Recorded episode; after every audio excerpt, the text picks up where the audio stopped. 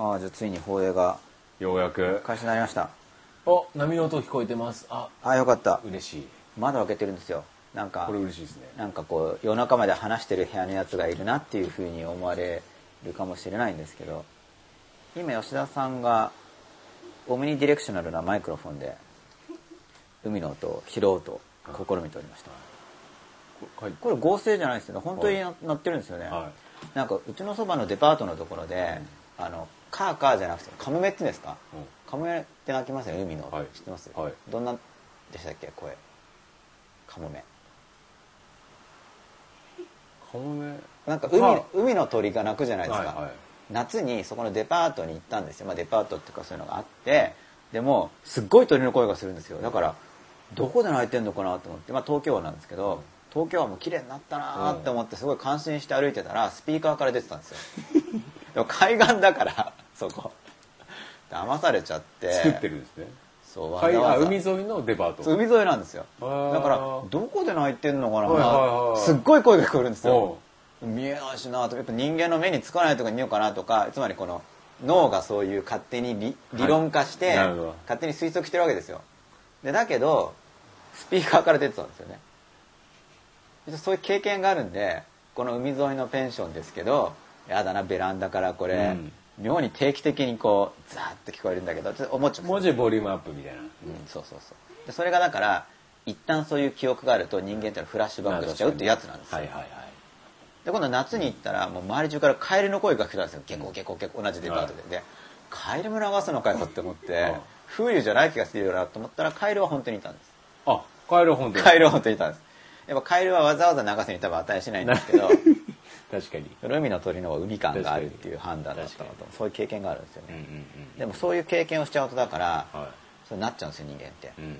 だからあの何々が好きなんだとかっていうと、例えばこれが好きなんだとかっていういじめっ子とかっていうのはなんか好きならどんどん食えとかはい。な例えば愛し合ってる二人がいていじめるとしたらじゃあお前らキスしろよとか言っていじめたりとかってそういういじめ方ってあるじゃないですか、はいはいはいそうするとなんか結局その本当いいはずのことに結局それって幸せを感じてますよね、うん。マイナスの連想付けをして、うん。その相手からその幸福体験を奪おうと。ああなるほど。だからなるほど。何々が好きなんだって言ったらじゃあお前それが好きなんだったらずっとやってろとかあそういういじめ方ありますよね。あありましたね。学校のいじめじゃなくても、は別にその本当にいじめっていうレベルまでいかなくても、うん。すごい微妙なレベルで誰かが喜んでくる時に、うん。ちゃちゃ入れする人がいっぱいいて、うんそれってその相手から幸せを奪おうとしてるうん。行為なんですよ。そうするとそこに連想付けがなされちゃうから、うん。それまで味わえていた幸せ感を奪うことができますよね、うん。多分嫉妬か何かの働きで、うん。なんか幸せそうなのがいるとこうこの野郎と思って、うん。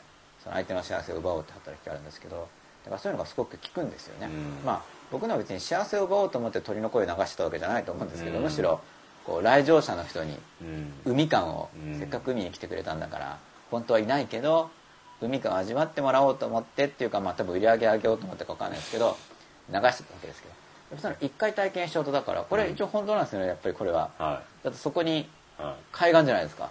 だけどやっぱそういう経験があるからなんかスピーカーの音だったら嫌だなってそういう学習をしちゃうんです。理性と違くてその一回性の経験でいも出てきちゃうんですよ。うんなるほどだから経験ってまあか経験って完全にコントロールできないですよね、ですけどその連想付けが起こっちゃうんでやっぱり。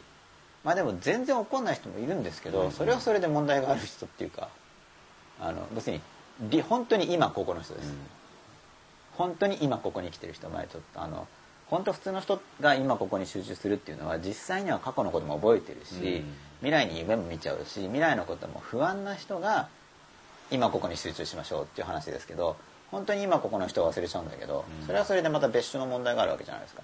本当にそこしかない人って。いうのはだからなんか連想付けでだからこう長く生きてるといろんなことにそのマイナス連想が入っちゃって、なんでそういう性質があることを自覚して対処してないともうなんかいろんな刺激が来るとそこからマイナスのことを思い出しちゃって人生がこうマイナス連想の,、うん。あのが反応するいろんな刺激でマイナス連想が起こっちゃうっていううん。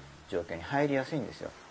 で僕は今現にこの波の音を聞いてもわざわざ来てるのにそうスピーカーなのかもってこう感じてしまうのがいい。うん。けどやっぱり同時にいや本当だからと。うんでうん。本当を感じたければやっぱり実際にあの海岸に行ってうん。本当にこの水が来ているのをこう体験するとであ本当だ本当だって体験していって、うん。まただんだん変わっていくわけですけれどもやっぱり一回そういう体験をするだけでそういう、まあ、そういうの僕は今体験してるわけですまさに。あのあの時ちょっと僕は嫌だったんですよ、うん。騙された感がして。その本当探してましたからね。そしたらすごい近くに声がして見つけたって思って嬉しい気持ちであいたって思って、うん。ふってみたら黒いスピーカーでしたからね。そのその直前に喜んじゃってるからあすごいそばから声がしたみたいな感じで。ここかって思ってみたら、うん。ちょっとめ坊主がなんかメーカー名忘れちゃいました。だから抑圧されてるんですよ、メーカー名覚えてないですから。ただ黒いこのスピーカーがしたり多分メーカー名こう入ってたんだけど覚えてないですからね。やっぱ嫌な経験だから。そこよく覚えてないみたいな。なるほど。そういう経験をしちゃったんで、波の音が聞こえてるっていうのは嬉しいですよね、うん。で第66夜なわけですけれども、はい。まあ、やっぱりこうやって見るとちょっと画質落ちてますけど、まあ、とにかく始められたっていうことで、そうですね、今どうですかね切れてますって来てないってことは意外と見れてるんじゃないですか、そうですね。現状ちょっとあの配信状況をちょっとお知らせいただけますと非常に嬉しく思いますんで。まあ、波の音が入るようにわざわざ窓を開けてうん。やってますからね、うん。この夜中に喋り声がうんなんかあそこの部屋はそうですね。クレーム入るまで頑張りましょう。クレーム入るまで頑張りますか？入らなくても頑張ってもいいですか？あ はい入るまでだから入らないでも頑張るんですよね。はい。うん。で一応第66回のテーマとして考えてたこともあるんですけど、はい。まあ、その前にやっぱりこうせっかくの吉田さんお大丈夫。吉田さんから何か今日のここに至るまでっていうんですかね。せっかく外からやってますからはい。何かあればと思って。今ですか？そうですそうです。いやそ外からお送りしたかったなっていう僕は今そんなそこに頭を半分持ってかれてますで外からお送りしていることについてちょっと嬉しさがある。はい、あでも途切れることなく視聴していただける。えあやっぱ画質を下げたのが効いたんですね。よかったよかった、よかったよかった。まあなんとか無線 LAN でもいけると、じゃあ Mac の電源持ってきていいですか？吉田さんが Mac の電源を取って本気を出すみたいなんで。おスムーズ。はい。カーディション画質もそんなにおああそうですね。よかったよかった。100キロビットまで落としたんですけどねすごい。100キロバイトじゃないですか。100キロバイトですよね。そんな突っ込まなくていいですかね。一応ビットって10でバイトって8ビットバイトそうですね。やっと見れましたやったありがとうございます。ということでじゃあありがとうございままあうまくいってるみたいなんで、うん。吉田さんが本気を出してすはい。MacBookPro はいのここから AC を取って5時間放送するつために。なげて。え本当ですかそれ？まあそれはジョークかもしれないですけど、はいじゃあちょっと吉田さん AC アダプターを取りに行きますので。取っていいですはいどうぞどうぞ、はい。おおやったなんかあのあれですよ、うんうん吉田さんが帰ってくるまでの間に何かある方は、ぜひまたえーツイッターをしてい後ろの隙ただけると、間の暗闇が怖いです。あここあやっぱ結構出てます大茶子さんは結構暗闇からいろいろあった体験をしてるんじゃないですかね。やっていきましょう。この暗闇がやっぱこう吉田さん吉田さんクラスになると怖いって言われるとそこを大きくするんですね じゃあえっと怖くなかえって怖くなくなる。隙間の暗闇が怖いって書いてますから隙間じゃなくしたわけで大すよ。きくすればはい隙間じゃないですから。怖くないよ、はいそうです。何にもいないよ。そうですそうです。そうです大茶子さんっていう、はいはい。ちょっと撮ってみますね。はい、吉田さん今 AC 電源を取りに行きました。今 MacBookPro はバッテリーで動いております。まあ画質もまったり感があっていいと思います。音声も OK です。ということでお茶子さんでした。春白白ビスさんやっと見れましたよ。ありがとうございます。やっとやっとお送りすることができました。F ヒロ18さん。快適に視聴しています。画質もそんなに気にならないです。ありがとうございます。迫田ゆうまさん。途切れることなく視聴できています。ということで。やっと無事なんとか繋がった感がありますね。ちょっとこれ僕ここいじってると大丈夫かな？じゃあ吉田さんがまた帰ってくるの今。お待ちしてるところなんですけれどもなんとか波の音が出ているっていうことで。あしかもなんか僕が後ろにもう一人いる？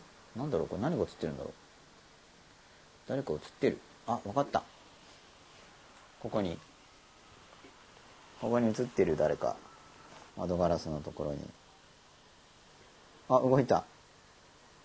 これは外から外にいる幽霊が映ってるんじゃなくて部屋の人が照り返しで映ってるますね一面窓に。結構よく見えるからお隠れた。ああ窓にいた幽霊みたいな人が見えなくなってきました。ここここ映り込むから。ちょっとえい。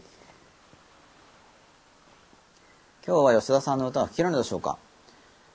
それはリクエスト次第じゃないでしょうか。ちょっとギター持ってきてるかどうかわからないんですけれども。まあ吉田さんさえいればボーカルパートはできると思うんで吉田さんの気分次第じゃないかと思います。ちょっと吉田さんが帰ってきたら聞いてみようと思うんですけれども。まあさっきその刺激から自分のマイナスの感情がこう思い出されるっていうようなことのお話をしたんですけれども。あ吉田さんが来た。吉田さんの歌は今日はあるんですかっていう質問が来てますよ。今日は吉田さんの歌はあるんですか？今日歌いたかったんですけど、楽器が持ってこれないあボーカルだけでアカペラで。ここ開けるとあれなんですよ。窓に映り込む人がいるんで一応。カーテンを閉めておきました、はいはい。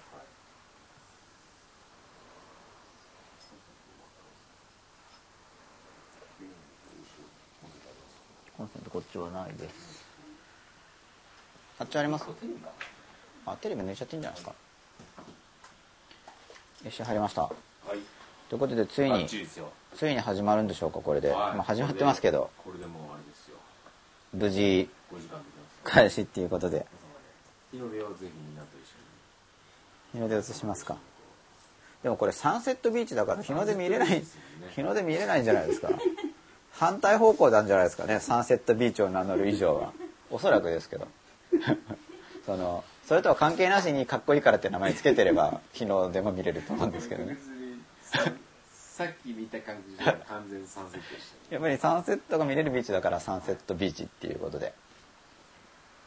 まあなんかまったりとしましたね。はまあ海に海に入ってい。はプールに入ってい。は食事に行っいて。そうですね。食事もすごいまったりとしてましたよね。食事まったりしてましたねまあすごいはい。こうゆったりできていい環境ですね。はなんか人の優しさに触れますね。いうん。なんとなく。う世知辛くなくていいですよね。んいやすごいよ。のんのんびりしてる感じが、はうん、いマイクも入れ忘れてましたよ僕は66夜ですよ。今はい。記念すべき66夜で、はい。まあ、ぜひ近くの方は遊びに来ていただけたらとそうですね。思いますけど。西伊豆にいます。西伊豆にいますはい。サンセットビーチです。サンセットビーチです。どう大丈夫かなこれテーマとか言ってもいいんですか？大丈夫だと思います。テーマとかなしでいきます？よし。はい一応真面目にテーマまあ行きましょうか。いきますじゃあ行きましょうかここから。今日は伊豆にふさわしくしようと思っ1時て小難しい感じのタイトル考えてきたんですけど、何でしょえっ、とですね。うはい「大正表彰の感情。あ伊豆のビーチっぽいですね」伊豆ビーチっぽいですか、はい。合いますねすごいね。今夜のテーマですよ。すごい。今夜のテーマははい。鍵括弧ですか？え対象ってのはあのオブジェクトの対象。ああはあはいらないです。対象あそっちじゃなくてあの2番の方の。はい。表彰。レプレゼントの表彰です。レプレゼンテーション。あそっちじゃなくて、えー6番のやつですねこれ。はい。対象表彰の感情。ということでまあこれまで感情についていろいろとお話ししてきてるじゃないですか、はい。で僕はあの感情セミナーとか、はい。えー感情ウェブナーとかも、はいさりげなくやってるんですよ、はい。はい吉田さん知ってました？感情ウェブナーとかやってるの。僕が一回休んだ時にやられてたんですよね。あそっか。そういえば吉田さんが休んだから、はい。その時僕が予定があったんで、はい予定があったっていうか予定がそこで取ってあったんで、はい。できたんですよね。そうですよ吉田さんのおかげですよ。とんでもないですよ。でそういうのやってたりするわけで、まあ、はい。真っ裸でも感情についてすごくはい。お話ししていてはい。でさっきもまた感情について言ってるわけですけど、はい。まあその無意識からのメッセージっていうことで、すか要するに無意識側に抑え込んじゃうとかするっていうのはうん。基本的に意識側が見つめたくないことじゃないですか、だから無意識のメッセージを感じるって言っても難しいんですよ、でその内省的な心の中を見ると内省的ですよね。一方人とこう関わると外交的ですよね。で、まあ、外交、まあ、内省的内向的でもいいんですけど内向的と外交的って逆方向じゃないですか、で外交的な人にその心を見つめろよって話をするとむしろ良くないことがあって。うん。あの外交的な人だから、あのよ余計なこうそれまで見ずに、うん。ハッピーに楽しく外交的に生きていたのに、うん。なんか、わざわざそうわざわざ心の闇とか見る必要ないうん。わけじゃないですか、うん。その本人にニーズがない限りは、うん。なんですけどまあもともとこれは心を真っ裸にしていこうという、はい。内向的なはい。夜ユーストリームを見てる時点でうん。大丈夫だろうと。はい。いうことでですね。ってことですか？内向的。内向性があるだろう。なるほどなるほど。はい。外交性のある人がクラブで踊ってる間にですね、はいはい。家でユーストリームを見ると、はい。ということは内向的じゃないですか。なるほ大体僕とかもえー内向的ですからね。どうん。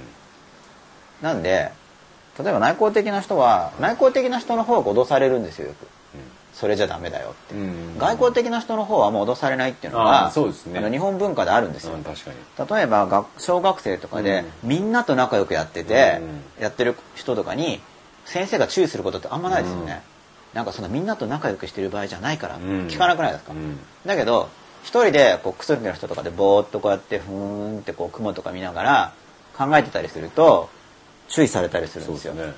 もっとみんなと仲良くしたらいいんじゃない？だからあの内向的な人ってちょっと脅されるんですよ、しかもそれが単なるアドバイスを超えてなんかもう問題視されるんですよ、うん。内向的であるということで、でしかも社会にいたらうまくいかないよって言われるんですよ、うん。なんか仲良くしてる側の外交的な人がそんなにみんなと仲良くやって、うん。そんなみんなと人気者で、うん。こうみんながいつも挨拶するような子になったら社会に出てどうするのってほぼ言われなくないですか、うんほぼ言われですね。だけどみんなが挨拶してても、こううん。ふーんって SF 小説とか読んでたりすると、うん。注意されるんですよ、うん。そういうのだとなんか社会、ね。社会に出てっていうのを言われるんですよ。で僕結構言われてるから社会に出てってよく言いますよね。だから社会に出たくなくなっちゃったんだと思うんですよね、で多分大学にこうずっといてで社会に出てるんだか出てないんだか分かんないようなポジションで生活してるじゃないですか。でも改めて考える社会っていう枠組み定義って何なんですかね？そういう人たちがやってる社会って僕会社だと思ってたんですけど、ああ確かに。社会、企業感みたいうん、社会ではみたいな。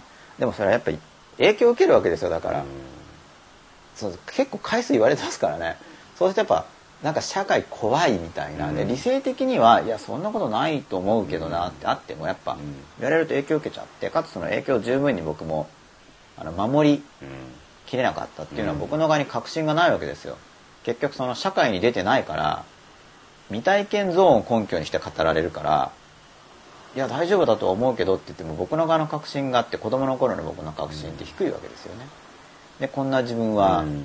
ダメなんじゃないかとか、うんまあでも今でもその記憶法の本を出した後とかってこう布団かぶってたって話したじゃないですか。あれはだからその内向的になる工夫をするわけじゃないですか。一応理性的には布団かぶんなくてもドア閉めて部屋の中に入ってればもう遮断できてるんですけどしかし感覚的にはもうちょっとこう布団とかをかぶっているとなんかバリアになるんですよね、で吉田さん外交的な人かの分かんないんですよ。外交的な人ってそういうの分かんなくて感じないですか？ら外交的な人は。僕も基本的に内向的な人間ですからね。内向性あります。そうすると多分それちょっと分かると思うんですよ。うん。だこう布団布団をかぶってると別に物理的にはすでにその部屋を閉めて、えー携帯をチェックしないとかメール見ない時点でうん。コミュニケーションしたのはできてるんですけど、うん。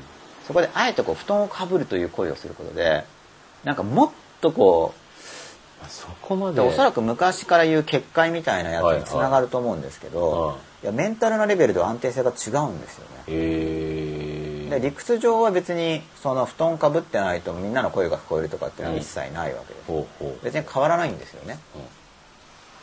ですけどそのやっぱこの空気がうん。広く部屋に広がっているのと、本当にこうかぶってくるまってたりするっていうのはやっぱあとまあその自閉感を高めるっていうかその遮断感を高めるためにはただねこう大の字に寝転がるんじゃなくてなんか横になってエビみたいにこう少し体をうん。丸める方が、何なんですかね胎児ポーズなんですかね、うん。その方がうん。遮断なんだろう。うん。なんとなくわかりますこうね包まれ感が強まるんですよ、でちょっと落ち着くわけですよ、しばらくしてるとなんとなく復活してくるんで、うん。まあ、またうん。外に出ていくわけですけどなるほど。内向的だとそういうことをするわけですよね。しかしそれをなんか例えば僕のそばにそんな車ってる場合じゃないから外に出なさいブワッみたいに群れる人に気剥がす人がいてうん。群れる子を起こす人とかいると多分僕はもっとバランスを崩してるはずなんですよね。うん。そういう回復が僕は必要だからそのなんか主張した後に。でもそうやってるとだんだん慣れてきてだから読書法では布団をかぶらずに済んだと。寝る時はかぶってますけどねその本を出したことによるダウンによって布団をかぶらないで済んだっていうのはなんかちょっと慣れてきたのかな。っうん。ていうこう自分なりのうん。達達小さなうん達成感っていうのを感じるんですけどうんでもそういうのが分かんない人っていうのは別に初めからひっぺかすわけですようん関係ないじゃんみたいな。そういう人の主張っていうのはそんな風にくりまってるんじゃなくてうん。もっとパーッと外に出てうん。人と会った方が楽になるよとか言うんですよ、うん。なんかこうつくづく分かってないって話になっちゃうじゃないですか。うん。嫌だからくるまってんのに その方が楽になるよって一体うん。もうこの人は全く周りの人は自分の自分と同じだと信じ込んでいると。いや向こうの人はそうだと思うんです多分。うん。そんな一人でいたら気がめいっちゃうからっていうのはその人はそうなんです。よ外交的なタイプだから。だけど外交的なタイプって外交的だからこう内向的なタイプにちょちょっかい出しするわけです。うん。外交的だから。内向的なタイプって内向的だからいちいち言わないじゃないですか。うん。でそれでその外交的な人の方がその侵入的であるっていううん。ことが起きてるなと。いうようなことを感じていたわけですよね。あとまあ僕の側でやっぱりちょっと溶け込めないっていうのがあったんで。でもそれ内向性が強いと周りの人と話してる時に自分に話す権限があるのかとかっていうのを考えちゃうからそうなんか申し訳なくて話せなくなったりするんですよ。こんな自分みたいのがこの人と話す権限があるのだろうかみたいな。へだから内向的な人ってのは話し始める前にやっぱり今ちょっと話してもいいとかなんかね、うん。許可を取るんですね。えうん。僕もそうなんですけどうん。許可を取らないと話せないんですよ、うん。許可を取ってる時間分コミュニケーションタイムが長くなってむしろ相手の時間を多く奪うかもしれないんですけど許可がなければその相手がその自分の時間っていうのを持っているのに、うん。それをやっぱ大事にしたいから内向的な人って。うんその時間を勝手にこう入り込んでしまうことが申し訳ないからうん今その自分の内向タイムじゃないよねっていうのを確認しないとうん申し訳なくて会話できないですよね。だから今大丈夫ですかとかってすごい内向的な人って聞くんですよ。外向的な人一切聞かないでね。急に自分の話し始めたりうん。急に要件に入るんでそういうのでも分かるんですけど結構その外交内向っていう視点を持ってると。うん。まあ見えやすい点がある。うん。で心を見つめましょうとかっていうのは基本的に内向的な人がやることで、うん。外交的な人に言うとそんなのうじうじしてると暗くなるから、うん。パーッと行こうよみたいなうん。話をされるわけですね、外交的な人に。で僕は内向性持ってるんでその内向的な人っていうのはその心の中のことをこう言語化したりしてだんだん掴んでいくわけですよ。自分の心をで外側の世界よりも内側の世界の方が親和性が高い。あのうん。内向的な人って内側向いてますからね。僕はそっち系なんで。なんか勉強派の人は多いと思うんですけどね、うん。勉強ってメンタルなことだから、必ずしもその内向性がおすすめっていうよりは、まあたまたま内向的である場合にどうするかっていうような、うん。うん問題意識になると思うんですけど、うん。まあ、だからキャラクタータイプを見ないと、うん。まあ、完全な分離はできないんですけどね、うん。僕も外交的な面も持ってますから、うん完全に内向的なわけでもなくて外交性も持ってるんで、まあ、部分的な発揮ですけどね僕の場合は。うん。でまあ対象表彰の感情という話につなげようと思って、うん。まあ、これまでその東映とかも話してきてるんで、まあ、そういう話につなげようと思って。感情表彰ってことは初登場ですよね。対象表彰。対象表彰。ですよねそれで感情表彰でもいいんですけどね、これ初登場ですよね。初登場だと思います。ちょっと意識して、はい、新しめの言葉を使ってみたんですけれども、じゃあ書き込み見てみると、前今15241さん。先ほどの浜辺のお弁当風景海辺の空気スタイル素敵でした。ありがとうございます。見ていただけやっぱやった甲斐ちょっと伝伝わやった甲斐がありますよね。やっぱ初めから室内よりは。はい。よかった。良かったですよ。いやでもやっぱ真っ暗ですけどやっぱ実際そこが海なんでやっぱなんか違うことを期待して、うん。画面上黒かったですけどそうですね。やっぱそれがうん。本物の力っていうか、なんか本物の力ってやっぱあるんですよね。例えば、言葉とかでも本を読んで受け売りってすぐできるじゃないですか、だけどやっぱなんかまあすごい騙すの上手い人には騙されるかもしれないけど基本的になんか違いますよね、うん。で数学の解法とかもそうなんですよ。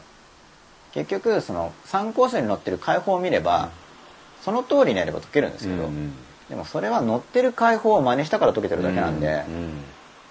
そのどういうふうに数学として解いてると限んなくて単なる振りだったりするんですようね、ん。まあでも振りでも解ければ実際問題解けてるから計算するのが目的だったら一応ある意味結果は出るんですけど、まあでもなんか違うんで結局じゃあそういう人の説明を聞いてもこうやればいいんだよしか出てこないんですよ。もともとそうやってるから、うん、そういうのになんか似てるものを感じるんですけど、まあ、だから僕は経験っていうのをすごい重視してるんで、うん。うん。これが飛びましたね画面が。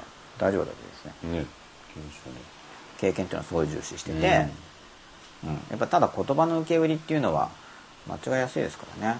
これ消えちゃったんですかね。ね。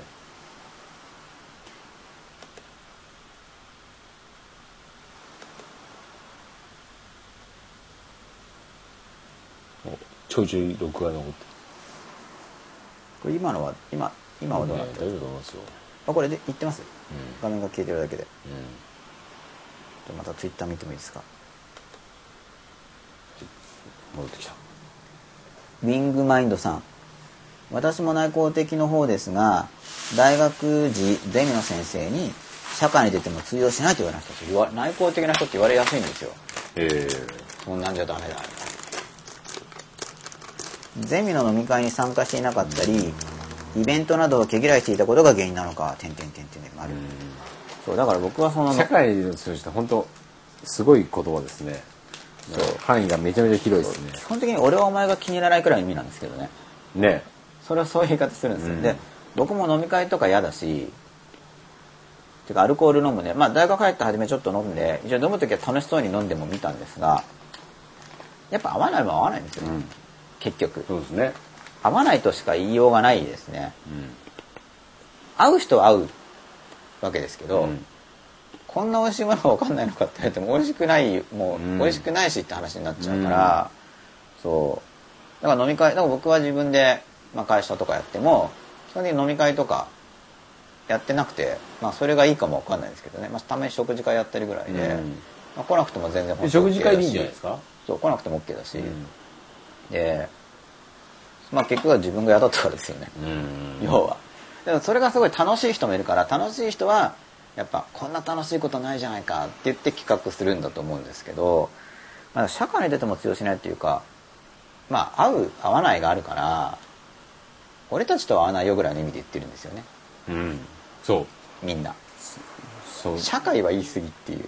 そうなんですよね。社会そこそうですよね。その社会っていうのが一つのなんか共通認識みたいな部分を、そこを持たないとはい。そのそこのグループに入れないよという、あそう俺たちのグループには入れないよって言っただけなんですよね。でそれからなんとなく漠然とした社会というグループからはみ出ちゃうよっていうはい。感覚ですよね。俺たちのグループは社会だよっていうふうに。社会というチームですよね。なんかもうすっごいでかく捉えてるわけじゃないですか、はまあ、もしかしたら何十人とかって規模なんだけど、い。うん。社会ってもっとなんか、まあ、少なくとも日本社会ぐらいのイメージをだから自分が、持ってると思うんですよ外国はとも。かくやっぱ日本ぐらいの規模で多分考えてて、うちのゼミの社会ではって意味じゃなくて、まあ、やっぱ大人の社会。自分が所属うん。日本の大人の社会ぐらいをイメージしてると思う、なんか自分がまあリアルにチコミ参加しているチームとはい。社会という、うん。さらにそのそれを取りまとめている大きはい。なチームみたいな、でそこの所属にそそこに所属できないよみたいな感覚ですよね社会ってね。で僕いろいろ考えるわけじゃないですか。内向的だから。ところが社会に通用しないっていうけどそういう人の行動の話をもうちょっと聞いてみても彼らの言う社会っていうのは結局多くの人と会うのが大事だとかっていう人でもその日常的に接してる人数ってせいぜい数十人うんとも100人いないんですよね。で社会に出て通用しないっていうのは自分の周りのその数十人には通用しないっていう意味でおそらく言ってるわけですよ。あるいはそれまで会ってきた他の人たちも同じような考えをしていたとうんいうことを言ってるんですけどでもどっちにしても数十人としか会わないんだったらなんか自分がやっていける数十人見つければいいし自分と一緒にやってくれる10人くらいいればうん。それ小さな社会ですけどね、うん。まあ別にいいなうん。僕は。うん。っていう結論を、うん。まあ、結論って言ってもあの仮説ですけどね、うん。将来の自分の感性ってわからないから、まあ、なんか34人とかが特に強く支持してくれてで10人ぐらい普通に一緒に安心して仕事できる人がいれば、まあ、社会に通用しなくてもいいやみたいに。自分のとこで通用してるから、その社会に通用するっていうのもよくわかんないですよね。まあ、そうだから僕通用しなくてもいいやっていうことにしたんですよ、うん。ね。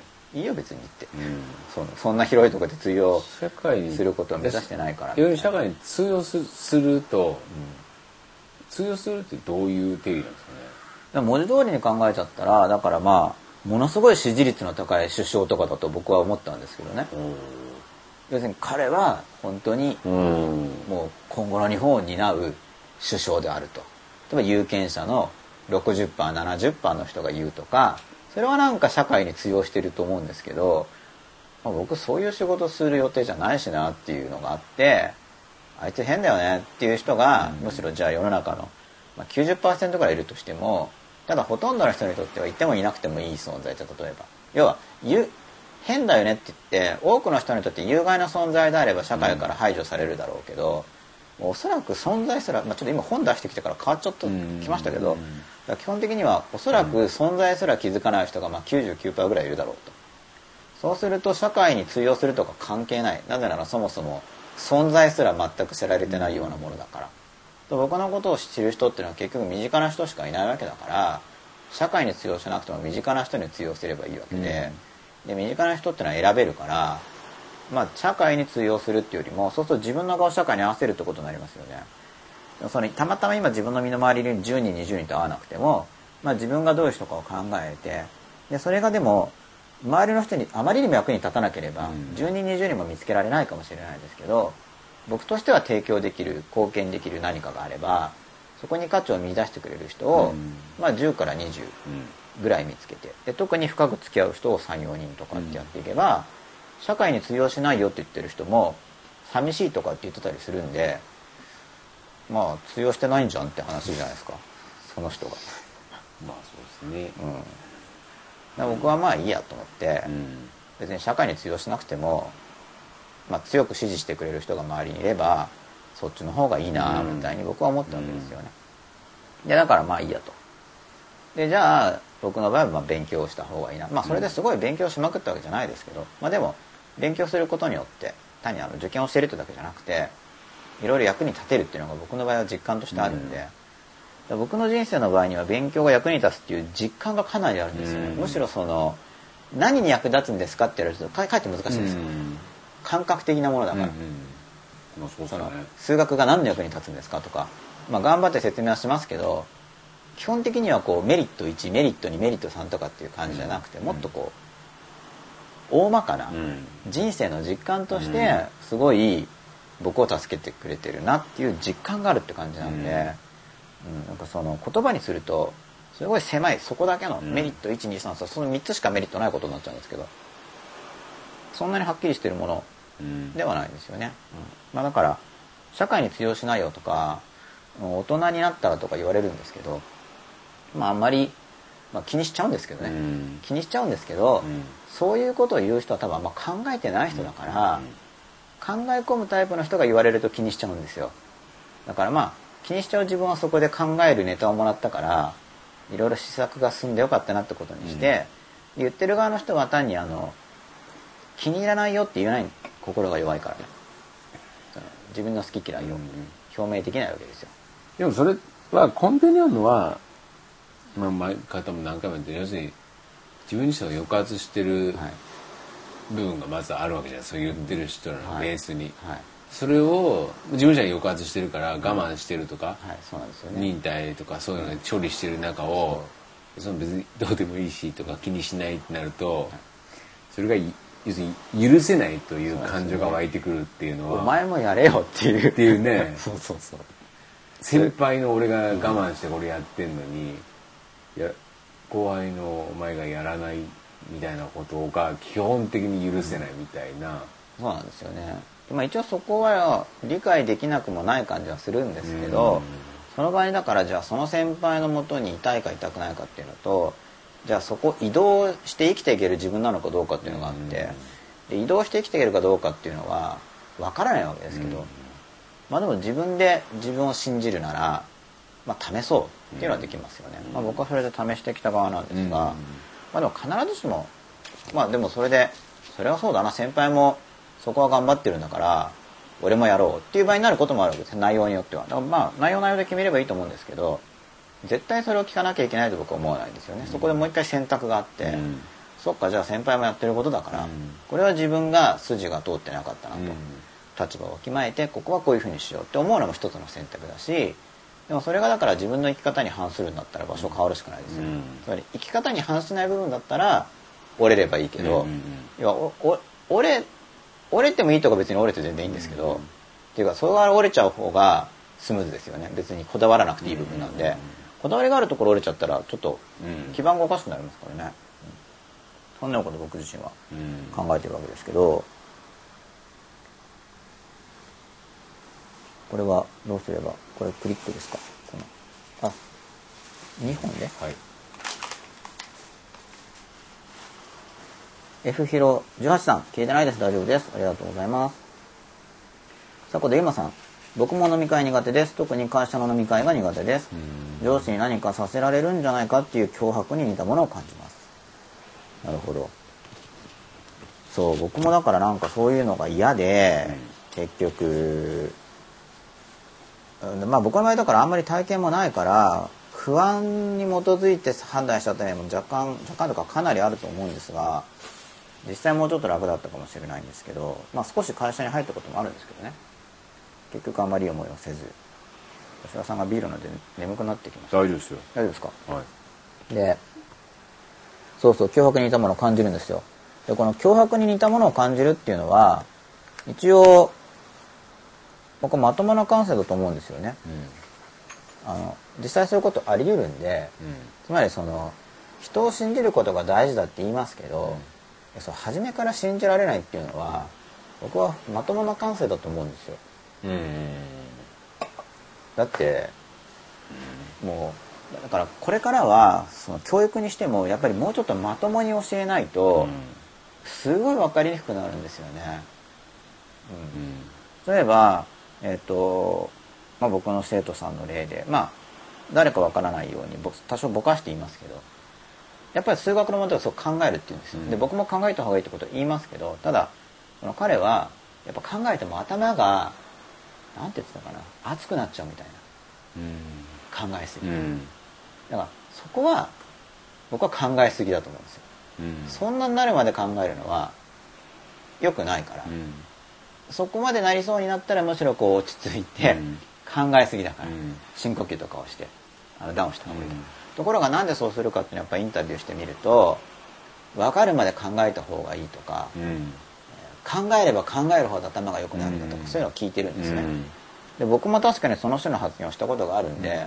気をつけなくちゃいけないなっていう教訓にもなるわけですけど、うん。こう面と向かってればいや、うん。だからそれはもともとそんなにすごくやらないとみんな。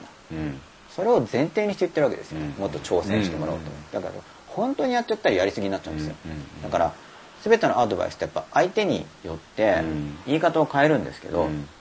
相手によらなくても変えないようにするためには初めからそのどの程度までやるかっていうのを叙述する言い方じゃないと、そのそれだとみんみんな結構同じように言えるじゃないですか。そその相対的な言い方だとやらない人にはもっとやりなって言い方になるし、やってる人にはそんなにやんなくていいんだよっていうふうに言うこと変わっていきますよね。で結局だからそのヒートアップしちゃったらまあだから机に頭とかバンバンしないって聞いたらやっぱするって言うんですよ。うん。そうするとやっぱり頭がもううん。頭の中がうんグワグワグワって混乱するから、うん。それを不快なんでゴンゴンってこう壁とか机に頭ぶつけるんですね。それとか自分でポッポンぶったりするんですけどだから机に頭ぶつけないって言ったらやっぱりゴンゴンするって言ってたんで、でもそういうの知らない人が見てるとなんでこの子は机をにガンガンとやるうん。やめなさいってなっちゃうんですよ、かなり痛い子に見えますよね。でも知らなかった知らないと、うん。だけどそういうお母さんも蚊に刺されたら書いてたりするんですよ。蚊に刺されたら痒いからって言って書いてたりするお母さんが、うん。子供が頭をゴンゴンとぶつけてるとやめなさいって言うから、分かんないんですよ話が。あの、何言ってるか分かんなくなっちゃうんですよで痒いという不快感があるから書くんですよね、だけど頭をこう考えちゃってうーってなってるからゴンゴンってやってて、同じようなことなんですけど、うんうんなるほど。でもやめなさいって言ってでもかゆいとこ書いてるし、うん。ただ子供から見た時にかゆいとこ書いてるっていうところを多分明確には捉えてないんですけど、うん。結局なんかこうどうん。余計どうしていいか分かんなくなっちゃうんで、うん。それはだからまあそうなんだろう不快になれば結局そういうことしたくなっちゃうからそこまで考える前にうん。こうもっとリラックスして、うん。うんそのそれ考えすぎだからっていうのを教えてあげないと。けど僕もなんか勉強してる途中に休憩取りなさいとか、僕も本屋で立ち読みしてる時に途中で一旦立ち読みを中断してう。ん街を散歩して、戻って立ち読みするっていうのを小学生の時とかはやってたんですけどずっと読んでると、うん。僕もあのヒートアップしすぎちゃうんで、うん。だから、まあ、それも結局相手を理解するっていうまあそれは僕が少し理解できる話をしてるからそこはうん。多少わかるんですけど、うん。まあ、僕もだから要は自分の体験ゾーンのことじゃないと本当わかんないんですよ、うんだからそこはたまたま僕はちょっとわかる部分で、うんまあ、だから家庭教師とかできるわけですけど、うん。でも分からない領域は、うん。本当に吉永さんは全く分かってくれないぐらいに多分本当に分かってないんだと思うんですよね、うんおそらく。だから分かんないもんなんだっていうふうに思ってないとついついそのなんか社会に出たら的な。うん。俺が社会だみたいなそういう自分が肥大してるような発言をしちゃうと思うんですよ、で僕はだからその脅迫みたいに感じるっていうのはまあそれはそうだよねって思うんですよね。そのだって優しくしてくれる保証なんてないわけだから、うん。だからまあそれは脅迫的なことはあるだろうと。でその上でどうするかじゃないですか、うん。まあ人によってはまあそういうことされても、うん。まあちょっと嫌でも、まあ、でも会社で生き抜くためには、うん。ちょっと上司に気に入られるようにちょっと演じてやってみようっていう人もそれはいるだろうし、うん。でもそういうのはなんか自分に嘘ついてるみたいで嫌だから、うん。えーそういうところはやめたいっうんていう人もいるだろうし、うん。そこから先は選択はあると思いますけど、その脅迫みたいな感じに感じて嫌だっていうのは、まあ、全然こう自分を守るために、まあ、もちろん脅迫と感じすぎちゃったらこれ不便ですけど、そういう気持ちが出るっていうのは自分を守るために僕は有効な戦略だと思うんで。まあ、あとはただだからどの程度相性が合うかだからやっぱあまりにも居心地が悪かったら場所変える方が早いですよ、うん。まあ、環境を変えると相当エネルギーが必要だから、うん。で気楽な人は悪い意味でですよ。それは何で悪い意味かっていうと一言だから気楽だからですよ、うんそういうそういう一言だから気楽な人っていうのは、うん。環境を変えればいいんだよみたいに言うんですよ、うんうんうんやればできるみたいな、うん。確かにやればできるし環境を変えればいいんだけど、うん。すっごいエネルギーが必要だったりするわけですよね、周りの人を変えるっていうのは。うん。だからそのすごいエネルギーが必要だっての分かった上で言うんだったらいいんですけど、一言だから、うん。まあ、確かに不可能じゃないけど一言だから言ってるっていうのは結局よく考えてないからじゃないですか,、うん。そういう無責任な人もたくさんいるんで、うん。まあ僕も自分を変えるみたいなの気をつけなきゃいけないんですけれども、うん。だから、まあ、僕も飲み会苦手でで結局僕もアルコール飲まないからでもそれも結局社会に出る前になんかその俺の勧める酒が飲めないのかみたいなセリフをあのリアルに聞いたんじゃないですよ、うん。社会に出る前にそういうセリフをうん。子供の時にこう見聞きして覚えてるわけですよ。そう大人になると嫌な酒も飲まないとやっていけないのか。うん。なんて理不尽な世界に僕は生まれてしまったのか。っうん。て思ってたんですねまあでも途中からだから飲むのやめた。まあ初めはだから仕事の付き合いでは例外的に飲むって僕やってたんですよ。しかしその後やっぱすごいダウンするんで僕が、もうそれやめようと思って。で断るようにしたら確かにその非常に不快に思う人がうん。確かに出るわけですしかし残る人もいるわけですよ、うん。別にいいんじゃない飲みたくなければと。まあそこは狭くなりますけど、うん。それはだから、まあそれはそのわがままの話なんですけど、譲れるか譲れないか別に、ずっとそうしていきたい。うん。だから僕にとってはその禁煙禁酒がずっと続く方が楽なんですよ。うん。うん。もう僕にとっては3メートル前に1人タバコを吸ってる人がいるだけで、うん。その場の環境の価値が相当下がるんですよ。なるほど。あの道歩いてる時でも。普通に気分よく歩いてるとしますよね。ほんと3メートルぐらい先にうん。タバコをある一人登場するだけでうん。急にその場の環境が相当グワーッと落ちるんですよ。なるほど。えでも侵入的にこう香りが来ますからね向こうの方から。で向こうの人はそういうふうに自分のテリトリーを主張したいのか。うんそもそも何も考えずに吸ってんのかよくわかんないですけどとにかく僕にとっては相当落ちるわけです。でだからそういうの避けたいから、うん。なんか中央区にいるのもあの歩きタバコ禁止だからなんですけど、まあ、実際にはいるんですけどね、うん。それでも。まあでもやっちゃいけないからうん。比較的少ないとは思うんうんですけど、でだから結局だからずっと僕はそれがいいからそしたらやっぱそれを貫く方がいいと、だからその大して別にまあどっちでもいいかなぐらいだったらいいんですけど、うん。わがままを通すかどうかを決めるときには結局ずっとそれでいけるのかなっていうのは結構重要なうん基準だと思う。んです、うん。僕はねじゃあお酒ずっと飲まなくていいのかな、うん。たまには飲みたいのかな、それも自分でも分かんないから少し試さなきゃいけないんですけど、まあでも何年とか飲まなくて大丈夫だからまあこれは飲まない方がいいなって僕はなったんで、でも逆にその断酒なんて考えられないって人もいると思うんですよ、うん。もうねう人生においてうん。必須だと。うん。でそういう人がいなかったら禁酒法とかでそんな問題にならないわけだからそういう人は例えばじゃあ、まあ、僕は実際にやってないですけどじゃあうちの飲み会はアルコール厳禁とかっていうふうに逆にしたとするじゃないですか。やってないんですけどね、うん僕はあの実際は飲みたい人は飲んでいいよってやってたんですよ、うん。だけど飲みたい人は飲んでいいよってやってても結局僕の側には不快感が生まれるのも分かったんですけどね。うん。一応初めのうちは要するに自分で自分をかっこつけてて、うん。僕はお肉食べないしお魚、うん。あのお酒も飲まないけど別に目の前の人が食べてたり目の前の人が飲んでるのはいいやと思ってたんですよ、ところが実際に体験してみると結構嫌なんですよね、なるほどいや僕もちっちゃい時は食べてたからだから自分が食べてる時の方がその違和感が少ないんだけど、うん本当に何年も食べてないとやっぱちょっとびっくりするんですよ、うんそれはやっぱ異文化理解のうん難しさなんだと思うんですけどだから結局アルコールの匂いとかしちゃうんで、うん。ちょっと大変なんですよね、うん。まあだタバコほどじゃないんですけど。でそういうのはやっぱり、うん。そうじゃない人にとってはう、ん。うるさいこと言うやつだな、っうん。てなるわけじゃないですか。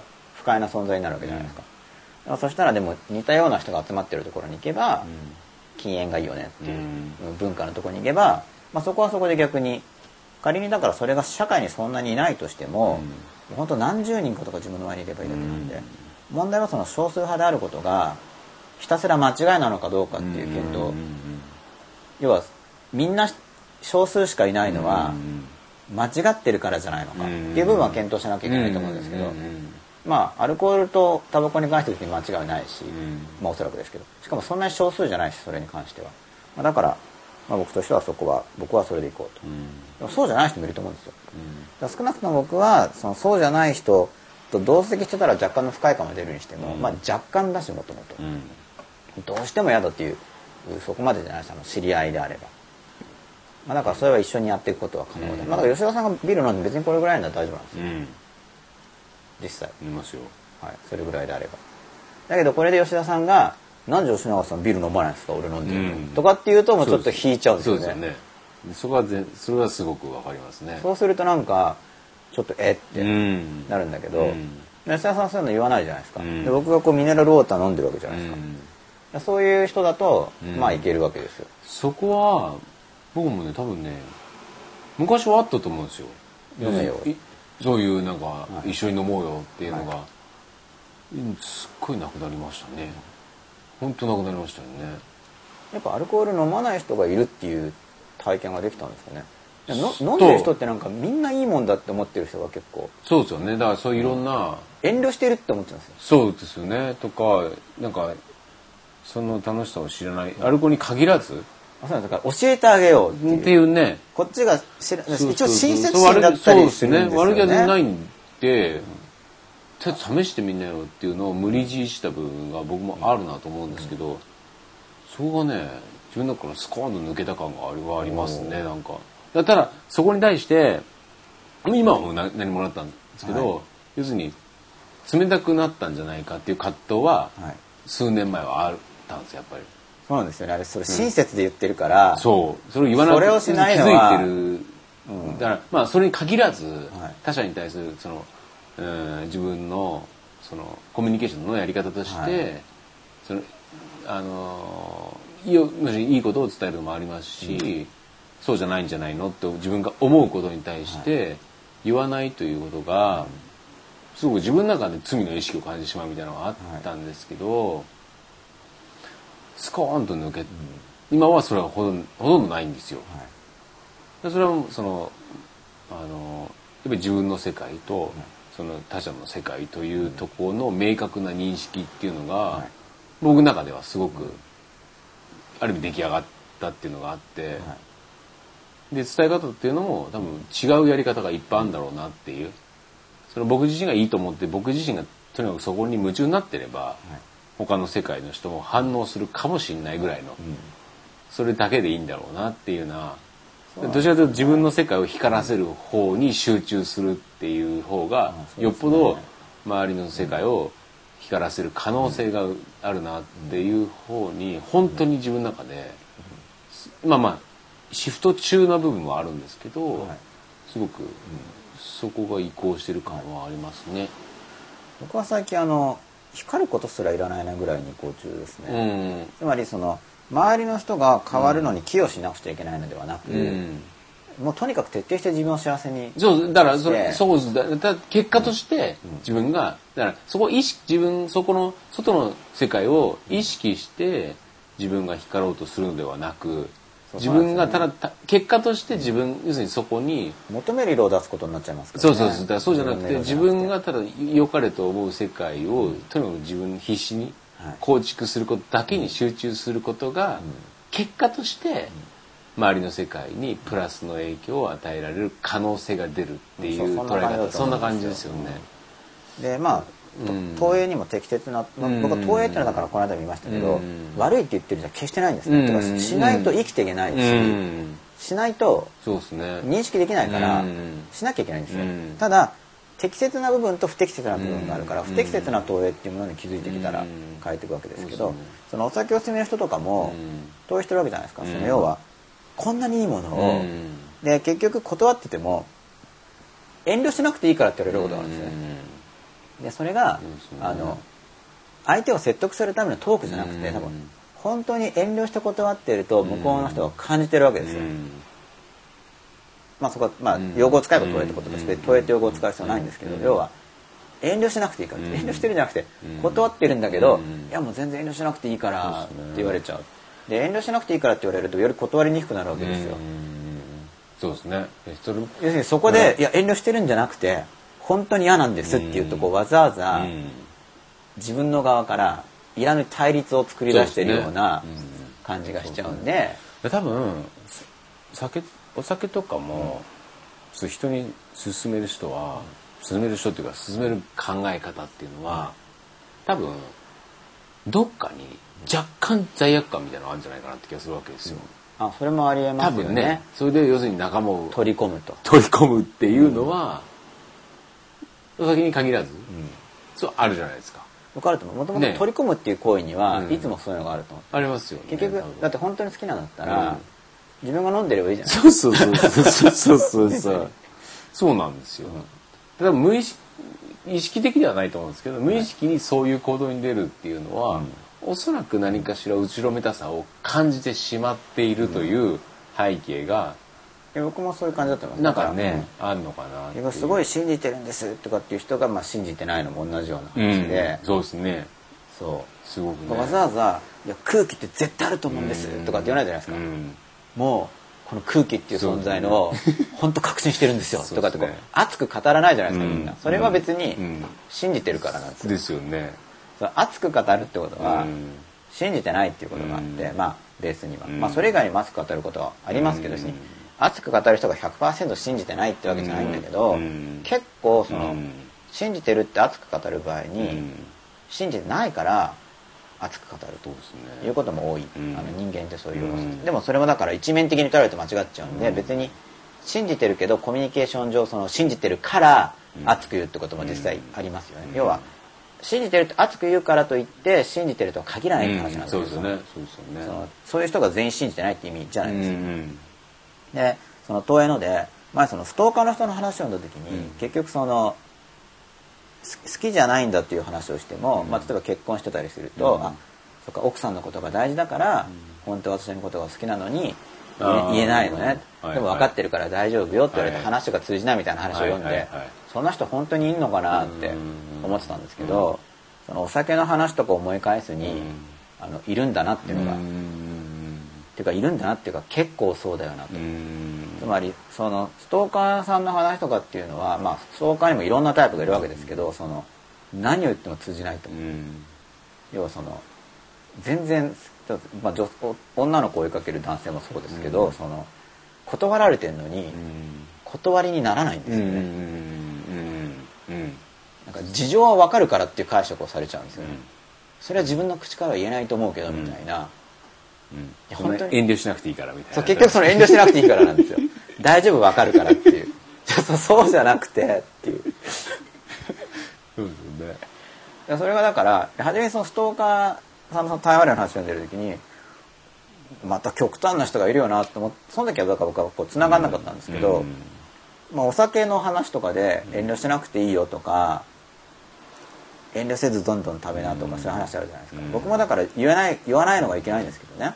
なんかステーキの横の野菜とかだけ食べてたりするとやっぱりうんそんなの遠慮しないで食べればいいからって言われちゃう、うん。それがだけど逆にこう食べないからってなっていくと今度はやっぱり歓迎で出してるのに食べれないのかってくるわけですよね。でもだから歓迎じゃなくて通過儀礼なものみたいでうん本当に歓迎だとしたら食べたくないものを食べさせないと思うんですよ。そうですよねそうですよね。要は俺らの仲間かどうかを試すと。そうですね。でそれをうん。歓迎という言い方をするんですよねなんかううん。押し付けそのパターンは本当多いなと思って、うんあのー教育っていうキーワードも結構そのパターンで使われるなっていうのあはなたのことを考えてる。そういろんなで僕最近一番ちょっと気になってる言葉が、い結構至る至るところで言ってるんですけど、はい。それは君の意見だよねって、やたらとはい。いろんなとこで言われるなっていうはい。とこが、うん。別に会議とかでも、はい。それは別に君自身が思ってることでしょっていうことが結構言われるなえとそれはよその君って吉田さんを指してるんですか？え僕に限らず結構その上等文句としてその君が思ってる会ことでしょうと。そのなんか会議で自分の意見を言うとそれに対して、うん。それは別に君が思ってることであってみたいなことを言うことがすごく多いなと思ってて、それって何なのか？ででも会議とかなんか新しいものを作ろうかっていうところの最初って、それぞれが思ってることを言わなければ始まらないし、アイディアなんて自分がそんな根拠なんかとりあえずい、うん。あのなくても、まあいろんなそれぞれいい経験をはい。積んでれば、それなりのまああの根拠なんてあるわけじゃないですか。そんはない。突拍子もないことを言うわけじゃなくて、根拠あった上で、はい。ちゃんと自分の考えだっていうのは、い。無意識意識問わず、えそれ意見は言っちゃいけないんですか？要はそれは君の意見で言わないあはいそうですっていうのは、うん。なんか堂々と言いにくい雰囲気があるわけですか？なんかね意見を言う場所じゃないいってことですよねそうだそれはそれはお前の意見だみたいな要す。るになんかそういうこと多いな、なんか感じてて、で何なのかなと思ったら、はい。結局自分の意見というものを作り上げられない人たちの投影の意見なんだなと思ったんですよ。ああなるほど、うん、要するにそれをつ本当の意見に対して潰さないと自分の意見を言わなきゃいけないわけじゃないですか。でそれが結構出てないなと思ったんですよ。はい。僕はすごい求めるのって、はい。個々がやっぱりこうだよねこうだよねっていうところの、が議論であって、はい。それぞれが本当にそれに思いを持ってるものをぶつけ合うっていうのが、はい。本当の議論だったりするじゃないですか、それでブラッシュアップして、なん。かで本当に個々が思ってるものじゃないと具現化していかないっていうのもすごいあって、うじゃなく面白くないじゃないですか、はい。なんかこういうデータでこういう基づいてこうだから僕はこう思いますみたいな。でもそれ本当にそうは思ってないよねみたいなことがすごい多いなと思って、そのなんか日本の教育っていうのが割とそういう要素を身につけさせる。それは意見を言いにくい要素ってことですか？いやなんかそういう自分の感覚的な、はい。あの意見ではなくて、客観的な意見をやたらと積み上げた上での自分の意見を言えみたいな。要はデータと感か覚だけで語るな。と語るなみたいな、でもかんもちろんそれだけそれなんていうんですかえー、10歳5歳10歳の子がはい。言ってるのと、30年40年生きてる人間が感覚という意味、意味は違うじゃないですか。だってもう生きていく経験がいっぱいあって、はい。そこはもう思いっきりリアルなデータじゃないですか、うそれ感覚だけじゃなくてっていう部分はいっぱいあるわけじゃないですか、本来はそこを全然言えばいいんじゃないかなと僕は思ってるんですけど、多いですよはい。すごく、でそれもさっき言ったように、はい。社会で通用しないよっていうのと、はい。すごく似たようなもんだなっていうようなところがすごい思うんですよ。で僕は今それ頑張って理解しようとしたんですけどうん。なんだかって僕はどっちかというと意見ばっか聞かれることが多いから。あー。あなるほど。僕はどちらかというと。だからそういうこと吉永さんはどう思いますか？どうそう思いますか？ということをそれはどうう思いますかっていうのは結局聞く側にの思考があまり働いてない、要するに吉永答えください答えくださいっていう話になるじゃないですか、でも僕はこう思うんでこうだと思うんだけど、吉永さんはどうですか？っていうのと、吉永さんこれで一緒意見くださいよって全然違うじゃないですか、はい。で本来は僕はこう思うんですけど、先輩はどう思いますかっていうのが本来の形なんじゃないかなっていうふうまあにそうですね。すごい思うん僕も。先輩後輩関係だったら基本答えをしないように。うん。とにかく教育は基本的に答えを教えたら負けだっていうのはかなり重要なことだと思うんで。でやっぱ自分で考えて要するに答えなんて基本的にやっぱりないというのが前提じゃないですか、はい。はい。だからやっぱりそこの部分を自分はこう思うというところを出していかないと、基本的に自分自身の答えって出せないそうなんですよね。ですよね。そこがやっぱりスコーンと抜けてる部分だなっていうのがすごい感じるんですよね。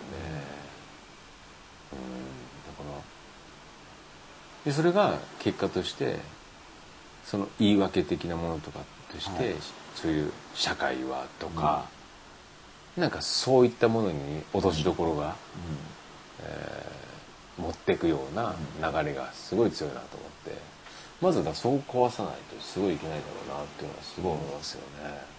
そうですうんね、まあ僕はまあ社会はとか言ってる暇があったら、まあ自分のことをどんどんやった方がいいという、うんそうですよね。もちろん社会のあの寄与できる。社会に役立つと思うことをやった方がいいですけど、うん。まあでも社会がどうこうっていうより、うんあくまで自分がこうしたいっていうのがあって、うん。でその、まあ、もちろんそれも社会に対してその存在が悪ではいけないから、うん。自分なりにはプラスになると思う分野で勝負していった方がいいと思うんですけど、うん。うん。まあうーん僕はだからちょっとだんだん自分の置かれている立場っていうんですかね、まあ、ちょっとまあもともと一般的じゃなかったと思うんですけど、より少しうん。一般的ではなさが強化されている面もあると思うんでなんかもっと注意深くうん。みんなの状態っていうのをうん。より知りたいとうん。思ってるわけなんですけど、まあ、僕が役に立つためにもですね、でさっきもその脅迫って話はだから脅迫に感じるというのは必ずしもそのおかしいことではないと、うん僕は思います、実際そのひどいことする可能性あるわけですからね、M 春樹さん。僕もよく学校の先生に言われました。あなたは社会の神様ですかって心の中で思ってました。これやっぱり社会に出たら通用しないわけです、うん。まあ、だから社会ってお墨付きが必要なんですよね。つまりその私はあなたがそれではいけないと思う。なぜならっていかないわけじゃないですか。うんまあ社会っていうそれこそ、まあ、社会の神様っていうよりは社会という神様っていうくらいの感じで、何々神様はこう言ってるんだから聞きなさいみたいな、そういうこう権威を取り社会に出たら通用しないよみたいにそういうの言ってるんだと思うんですけど。やっぱそれやっぱり抑圧してるそれ言う人はやっぱり自分の中で、それで自分の中で自分がこの我慢してるという。そうその性質を出したら、うん。社会に出たら通用しないからと思って、うん。その人が自分にそういうジャッジをして、本我慢してる。心ではないやっぱ生き方をしてるから、本心で生きてる人が気に食わないという無意識な反反反動？反応？そうなんです出てるっていうのはすごい大きいだろうな、だからそこでやっぱ社会に出たら通用しないじゃなくてやっぱりどう通用しないのか、うん。つまりそれであれば、うんこうだからここが通用しない。何が問題点なのかっていうことですよね。うん。そこまで言ってくれればやっぱ分かりやすさがそうですよね。全然違うんですよ。ね。そのやっぱ頭ごなしに通用しないよって言われても、要するにそのただ言われたことを信じるしかないわけじゃないですか、で言うこと聞かないと素直な素直じゃない子だねとか言われちゃうわけじゃないですか、うんそれはだから攻撃ですよね。社会に出てから困るって言って一番困るのが社会に出てからルール困るっていう人が多いのが困るんですけどみたいな話になりますもんね、社会に出てから困るのはてか何なんですかね。社会に出てから困るのは結局どういう人かって言ったら、まあ、広い意味で言ったらやっぱ行き詰まっちゃう人が困ってる、うん。困るっていうのも行き詰まってる状態だからだからそんな困んないと思うんですよね。いや困らないと思いますよ。本当は。うん、本当に。だから結構みんな生き抜いてるじゃないですでか多分困ったら直せばいいですからね、うん。単純にそこになんか、はい本当にね。そうそう行き詰まっちゃう人行き詰まっっててね。その変わるんじゃなくてなんか自分が悪いからってこうループに入っちゃうと変われなくなりますけど。だからやっぱりそういう経験本当の、だから本当に困ったら経験を通して学ぶからはい。勝手に修正するじゃないですかそれはさすがに僕子供の時に多分ね一回も反問できてないのは「あなたは社会に出て困ってないんですか?」って僕多分ね一回も反問してないんですよ。これ反省してるんですよね。確か一回も反問してないんで確かにそうですよね。社会に出たら困るよって言われた時に「うん。えじゃあ先生って社会に出てから全然困ってないんですか?」うん。っていうふうにうん。僕ら反問したことないんですよね、うんなんか多分うん。触れちゃいけないとこだっていうのを感じてるんですよね。社会に出たら困るよって信してる時が困ってるんじゃないですか？その人もだから困ってるんだと思うんですよ、うん困ってない人はやっぱ意外と平気だよっていう論旨になると思うのでいや多分そうですよね。の体験に基づいて。絶対そうですよいねやいろいろあったけど結局なんだこうだ、いや絶対そうですよね、結構なんとかなるもんだよってなると思うんで、うん。結局その人が困ってるっていう話、まあ、もし問えて用語を使うのはその人が困ってる時に「お前社会に出たら困るよ」っていうふうに言っちゃうんだと。うん。多分そうだとで思うんですよ。困るよってアドバイスをしてるわけだからじゃあ困らなさのマスターなのかって思って、じゃあ何々さんと社その大人に向かって、うん。何々さんは、うん。えー社会に出て全然困らず今生きてるんですかっていうふうに反問しなかったですね。これ僕は弱,、僕は弱かったんですよ。弱かったです。これはもうバシッとそうですよね。反問してやればよかった。確かにいい感じで困ってなく生きてる人は大体いいじゃんいいじゃんって言ってる気がしますよあとねなんとかなるもんだよみたいな言い方しますよね。なんとなくうまくいってるいや結構なんとかなるから 大丈夫だよみたいな。あの細かいこと気にしなくていいよっていう。そっち方向に行きますよね。大体いきますよね。そんなんじゃ社会に出てからね通用しないんだよとかって言ってる人はなんかそんないにやそうっすね。うまくいってないうん。感じがします。そうっすね。少なくともその本当にうまくいかないだろうと思って教えるときにそういう言い方しないと思う。ですよね。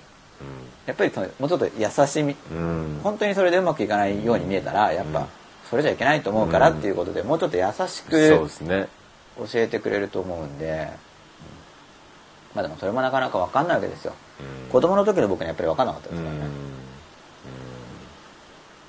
やっぱり困んないよねとか結局そのうまくいってる人の中には大して働いてない人とかも結構いるわけで、うん。そうするとなんか、まあ、そのそれがいいかは別としてもものすごい頑張って働かないとねっていうのはこう必ずしも真ならずっていうか、うん。結構真ではないぐらいの話であったりとか、うん。結構違うよなっていうことがあると思うんですよ。うん。で情報化時代だから子供とかも騙されにくくなってきてると思うし、うん。なるべく本当のことで、いやそうね。勝負していかないといけないから、うん。もう本当それしかないなっていうのはもう本当思いますよね。あの要するに小手先の部分のはい。スキルだとか、テクニックだとかっていうものが通用する時代ではないなだいいことだと思うんですけどね、人間がやっぱり本当に、え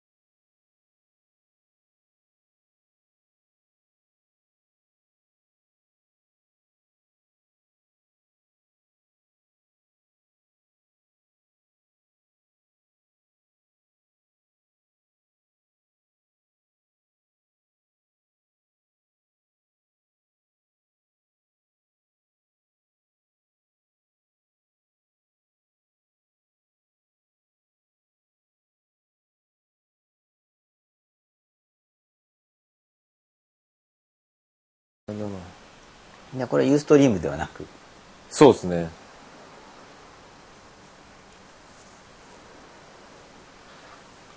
あとどれぐらい残ってるのおお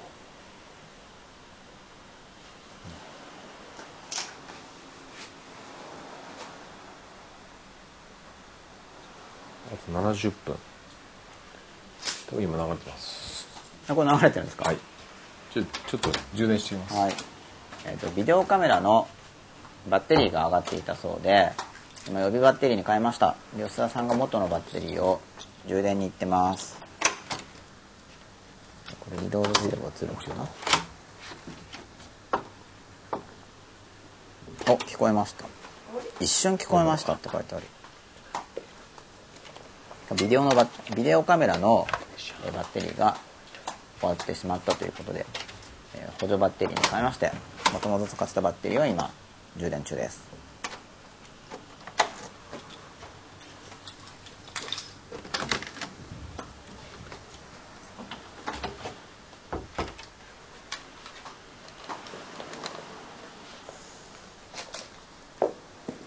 聞こえてるのかな？復活しました？一瞬聞こえましたっていう書き込みがあって。一瞬聞こえた。うんもしかしたら聞こえてるかもしれないですけど。書き込みでは一瞬聞こえましたっていうのがあるだけです今のところ。あ見えるようになりましたって聞きました、い。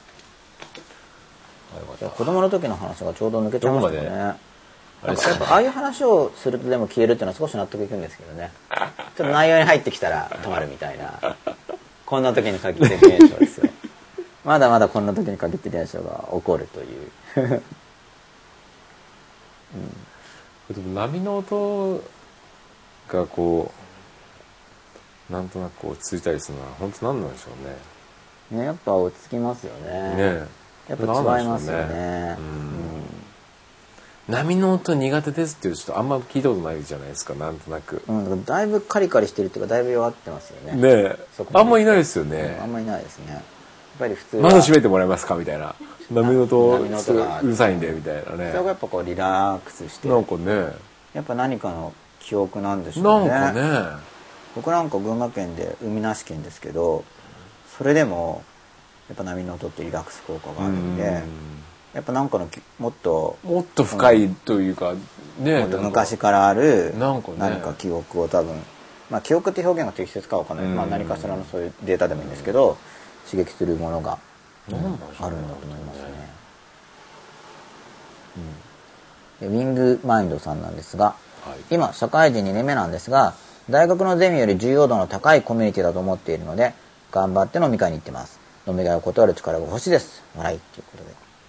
まあこれもだからその重要度の高いコミュニティっていう意識があれば、まあ重要度が高いからって言っていくっていうのはやっぱり一つの考え方だと思うんですよ、もちろんそう思っていけば、まあ、でも僕はだからあんま人脈とか好き今のところ好きじゃないから、まあ、これも変わるかもしれないですけどね、もっと逆にいろんな人を知らなきゃ知らなきゃと思ったらもっと合うかもしれないんですけど、でもこれはやっぱり今のそのウィンドマインドさんは、その需要度の高い大学のゼミで需要度の高いコミュニティだっていうその感覚を現に持ってるわけだから、やっぱりその感覚を大事にして、そうですね。うん。だから自分自身がその大事だと思ってるんだっていうのを自覚するっていうのかな、自分でそう感じてるから行くんだ。っていうところをよく見てあげると、より納得感が増えると思うんですよね、まあ、飲み会を断る力が欲しいってなってるんですけどだからまあもちろん断りたいって気持ちも出てるし、えーより需要度の高いコミュニティだって気持ちも出てるわけじゃないですか、まあ、でも実際に行く場合にはやっぱり需要度が高いコミュニティだから、っていうので行くっていうのは僕は一つの判断だと思うんですよ、これは一応出てるわけですか？出てます、じゃあまた次の確認いきたいと思います。千丸さん。自分が気に入らないと社会で通用しないとかみんなはこうだみたいに根拠なく多数派に立つ人が結構いるのですがそれは外交的な人の特徴なのでしょうか？これあの外交的というよりも、あのまあ、対象表彰の話なの、まあ、用語で言うとめ対象表彰ってなんかそういえばそうでしたね。イカメ対象表彰でしたね。そうなんですよそういえば実は、まあ、一応その話をしているつもりでここまでも。ああ。まあ、ドンピシャの具体例ってやると逆になんか分かりにくくなっちゃうんで、うん。まあ、そこの周辺になるように、うん。まあ、毎回話をしているつもりではあるんです対けど。象表彰っていうのは割と東映とかに近い感じなんですか、言葉あ関連してます関連してます関連してます関連してます。要は対象表彰って何を見せてるかっていうと、一応自分というのがいて対象。ビデオカメラも対象だし、うん。僕から見たら吉田さんも対象だし、えーこのボルビックも対象だし、エビスビールも対象であるしと、こういうことがあるわけです、で表彰というのは、まあ、イメージでいいですね。それを代表するもの、例えば僕は今ここにボルビックを見てますけど、僕の心の中にはこのボルビックの表彰があるんですよ、イメージがね。ボルビックってこんなもの。うんうんっていうのが僕の中に。でビールはビールで今は最近もうしばらく相当飲んでないです、昔飲んだ時があるんで、だだからその時とエビスビールの味が変わってたら僕違うイメージを持ってるわけですよ、もう何年も飲んでないから、でその当時の記憶とかが僕の中にうん。こういう対象の表象としてあるわけです、なんでわざわざこの対象表象っていう言い方をするかというと結局対象表象を対象に投影してみてるうん。投影してみるんですよ。だから僕が今こうエビスビール見てる時にでも僕はエビスビールしばらく飲んだことがない。やっぱり吉田さん今飲んだばっかりですけど、僕全然飲んでないから、もしかしたら味変わっててもわかんないけど、うん。でも僕は僕の心の中のエビスビールをこう見ますよね、うん。そういうふうにそのうん。対象表彰でもって周りを見ていくわけでうんうんうんうんすでもしその時の感覚入力うん。新たな感覚入力が自分の対象表彰と異なる場合には、その対象表彰の側を変化させるってことをするわけですが、こうじゃなかった、えこうであると、新たな感覚入力によって感覚入力って意識に。感覚入力を優先するんじゃなくって。優先するかどうかはまた個人差があるんですけど、うん。現実重視派の人は、うん。そのまあ、感覚を重視する人は自分の対象表彰より、その現実を重視して、うん。対象表彰が違かった、うん。こうだったっていうことで対象表彰の修正を行うわけですよね、うん。でも修正を行わない人は感覚を否定するわけです。そうですよね。のストーカーさんみたいに、そうですよね。そうですよね。だから例えばエビスビールがはい20年前と味が変わりましたと、はい。でも俺が知ってるエビスビールはこれじゃないみたいな話になるわけですよね、こんなのエビスビールじゃない。みたいなってことですよねいやいやこれがエビスビールですよって話なんだけど。変わりましたからっていう話なんですけど、えー自分が知ってる20年前のその人にとってはそれがエビスビールだったらそうういう対象表象がうん。その人の心の中にある,、ねだから僕たちは外界を見てる時に結局投影してみざるを得ないんですけど、それはその対象表彰を見てるんですよ。なるほど。そうですね。なるほど。しかし感覚入力がきますよね。その感覚いわゆる現実を五感で認識するデータっていうのが来るんでそれと対象表彰がずれてる時にうん。対象表彰の修正はできるけどうん。まあ、もしかしたらたまたまその感覚入力が例外事象って可能性もあるからうん。確かに修正がかからないうんこともあるし逆にこの守ることもできるんですよ。うん絶対それは嘘だみたいなうんその自分の心の安定性を保つためにうん。そんなのあるはずがないみたいにうんそれもできますよね。うん。そうするとその対象表彰側を守るわけじゃないですか。うん。これがそういう対象表彰という概念なんですよ。でこれはあの一人一人現実って違うよねっていう話を前からしてると思うんですけど、うん。宇宙違うよねと、うんそれはもうちょっと細かく。なるほそのある人にとっての宇宙っていうのは、うん。その対象の表彰の集合が大量に心にあると、どそれがその人の宇宙を構成しているんで、もちろんざっくり言えば現実が違うんですけれども、それは例えば吉田さんがこだわりの柿ピーわさびについて言及している時には、やはりこだわりの柿ピーわさびそのものというよりは、どうしても吉田さんの心の中にあるこだわりのカピピわさびについて語るわけです、僕もそうでそういう、まあ、そうするしかないわけですよね、ただその対象表彰っていうものをよりよく変えることができる、で対象表彰の感情っていうテーマで掲げているのはこれは特にこの対象表彰が人間である時、まあ、人間でなくても感情を持つんですけど、うん。特に人間である時、うん。例えば僕の中に僕が捉えている吉田さんのイメージとかあるんです。よ、そうすると僕の心の中の吉田さんが感情を持つんですよ、それを僕は感じることができる。これまた肝心な話なんで飛んだんですかねこんな時に限って現象ですかね。それともいやもしかしたらほ放映できてるかも。しれない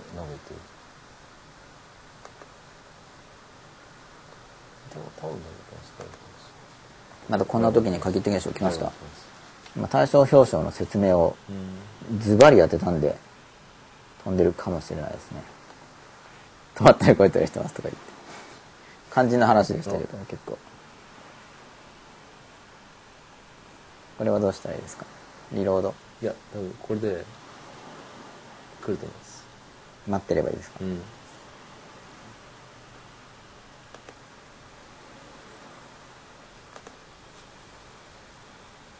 見えるようになりました。見えてるのかな、動いてますね。今泊まり中の画面がこちら、一応ねあ一応動いてるんですね、はい。あの解像ビットレートが低いからカクカクしてるのかな？いや回線が若干重くはなってますが。まあとりあえず音声入ってればさっきの対象表彰の話が。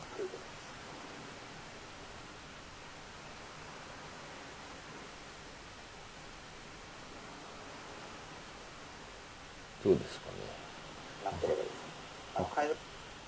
うん止まったり動いたりですかね。そうですね。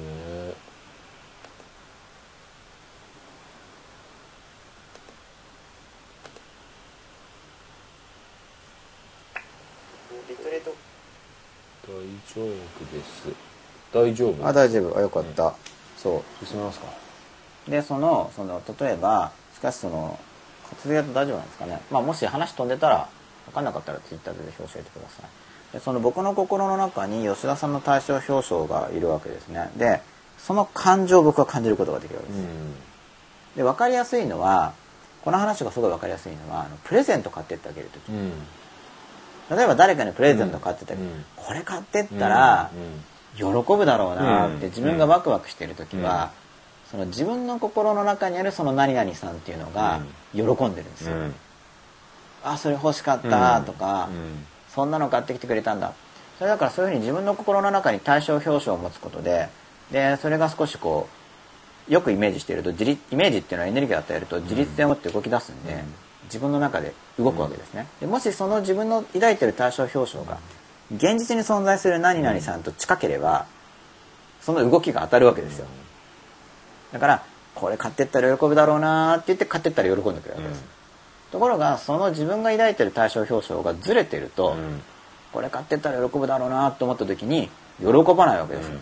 つまり感覚入力と対象表彰がずれてるわけです、でそこで表彰の側を現実に近づけるのではなく、現実を否定する場合にはお前なんで喜ばないんだよっていう方向に行くんですよ、うん。だって買った時の俺の中のお前を喜んでたじゃないかと、うん。うん。で現実のその人に向かってひ現実を否定するわけです、うん。なんで喜ばないんだみたいにこれ好きって言ってたじゃないかこれ好きって言ってたじゃないかっていうのはその時のその好きという情報に基づいて自分の心の中にその人のイメージを作ったわけですよねだからその自分の心の中のイメージはそれを買っていこうって思った時にわーいって喜んでうん。で興味深いのはその対象表彰の感情っていうのをこの自分の自我が自我が感じるんですよ。うんだから誰かの対象表彰が自分の中にいてそれが感情自分の心の中のその人が感情を持った時に自分がそれを感じるんですよ、でそれをどう感じるかっていうと何々さんはきっと喜ぶだろうなとか、何々さんは悲しむだろうなっていうふうにその対象表彰の感情を自分の自我側が感じ取ってただしそれが自分の中にある対象表彰の感情なんだという感じ方ではなく、その本人はっていう結局多分おそらく外界を推測する仕組みだと思うんですけどね。でもその対象表彰の感情と捉え方をすることで、やっぱ見え方がすごく変わると思うんですよね。で対象表彰の感情とかを自分が感じていて、で現実と現実の相手の姿とずれてる時に、それが見え始めると思うん。ですよ。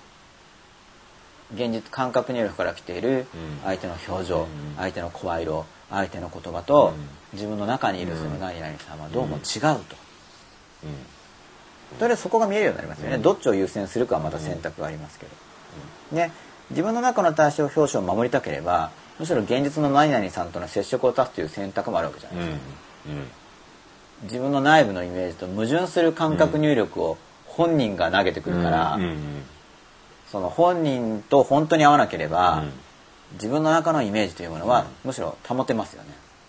そういうこともできますよね、それがその対象表彰の感情というお話なんですが、さっきのその社会云々っていう人は、社会という対象表彰を持ってるんですよ。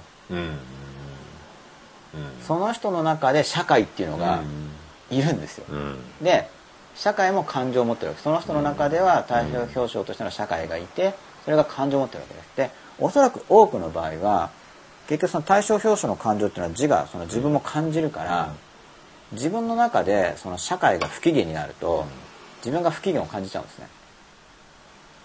自分の中のその対象表彰の社会が不機嫌になると、うん。その本人が不機嫌を感じるわけです。感情を感じるから。それを指して、えー社会に出たら通用しないとか、おそらく言ってるんですよ、でそれはその他人に対してジャッジしてるわけでは、ん。だけではなくその人の自我がその人の内部にいる社会社会にとって気に食わない行動をしてるわけです、その本人が、うん。その時もその本人の中の社会が、うおそらく苦言を呈してるんですよ、うん。でそれはだんだん自分の心がある程度見えてくるとあ自分の中の社会が自分に苦言を呈していると、それをだから本当に社会が自分に対して苦言を呈しているのとちょっと分けて考えた方がいいよねっていう話なんですよね、うん。あくまで自分の中のうん社会。それ対象表彰である社会が自分に対して苦言を呈しているだけであって、うん。本当に社会が苦言を呈するかどうかってやっぱり現実にやっていかないと分かんないですよね。で意外とやってみるとそこまでダメじゃなかったりすることっておそらく多々あるんですよ。うん。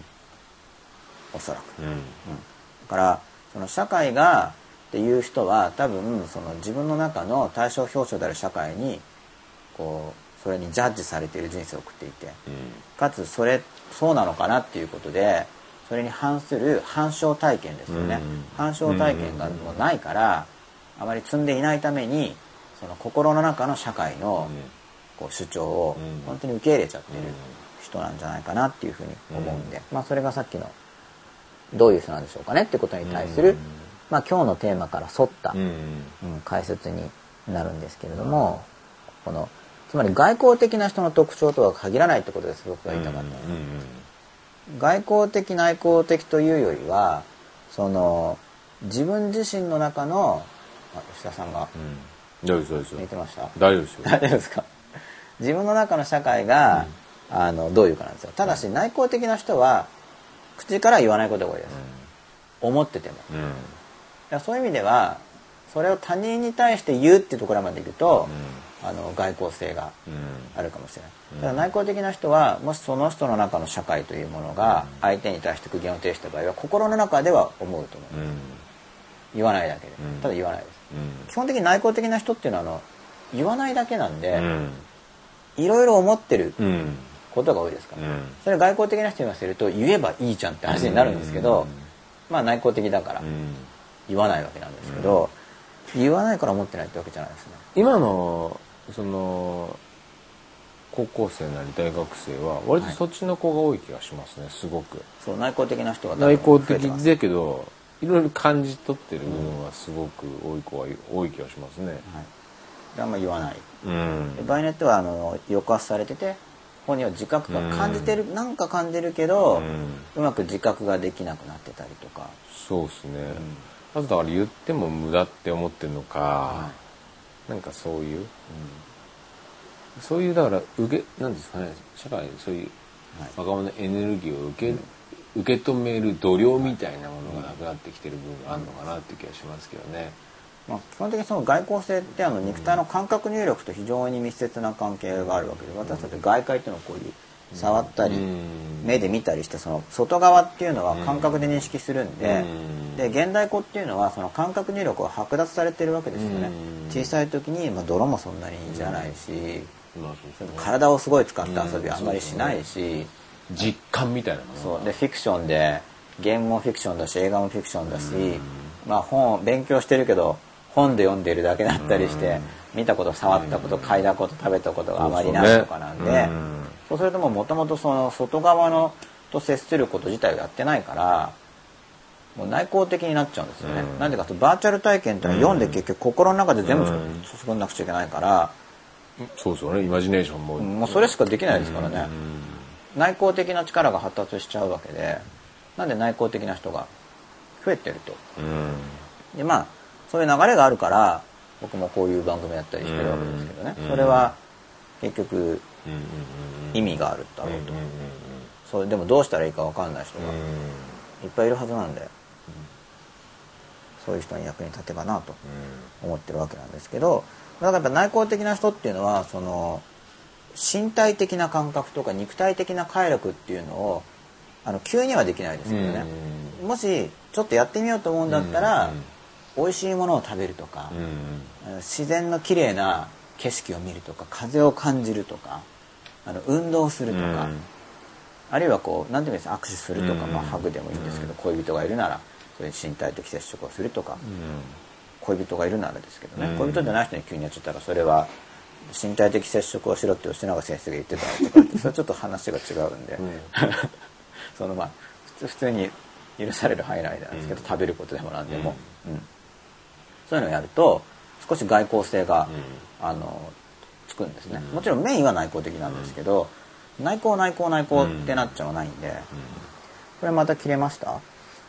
いや多分大丈夫だと思いますよ。あ放送が切れてるだけ、はい。ありがとうございます。はい復活しました。ありがとうございますちょっと今ツイッター見てたんではい。はい。あここから先は画面云々の話ですかね。そうですね。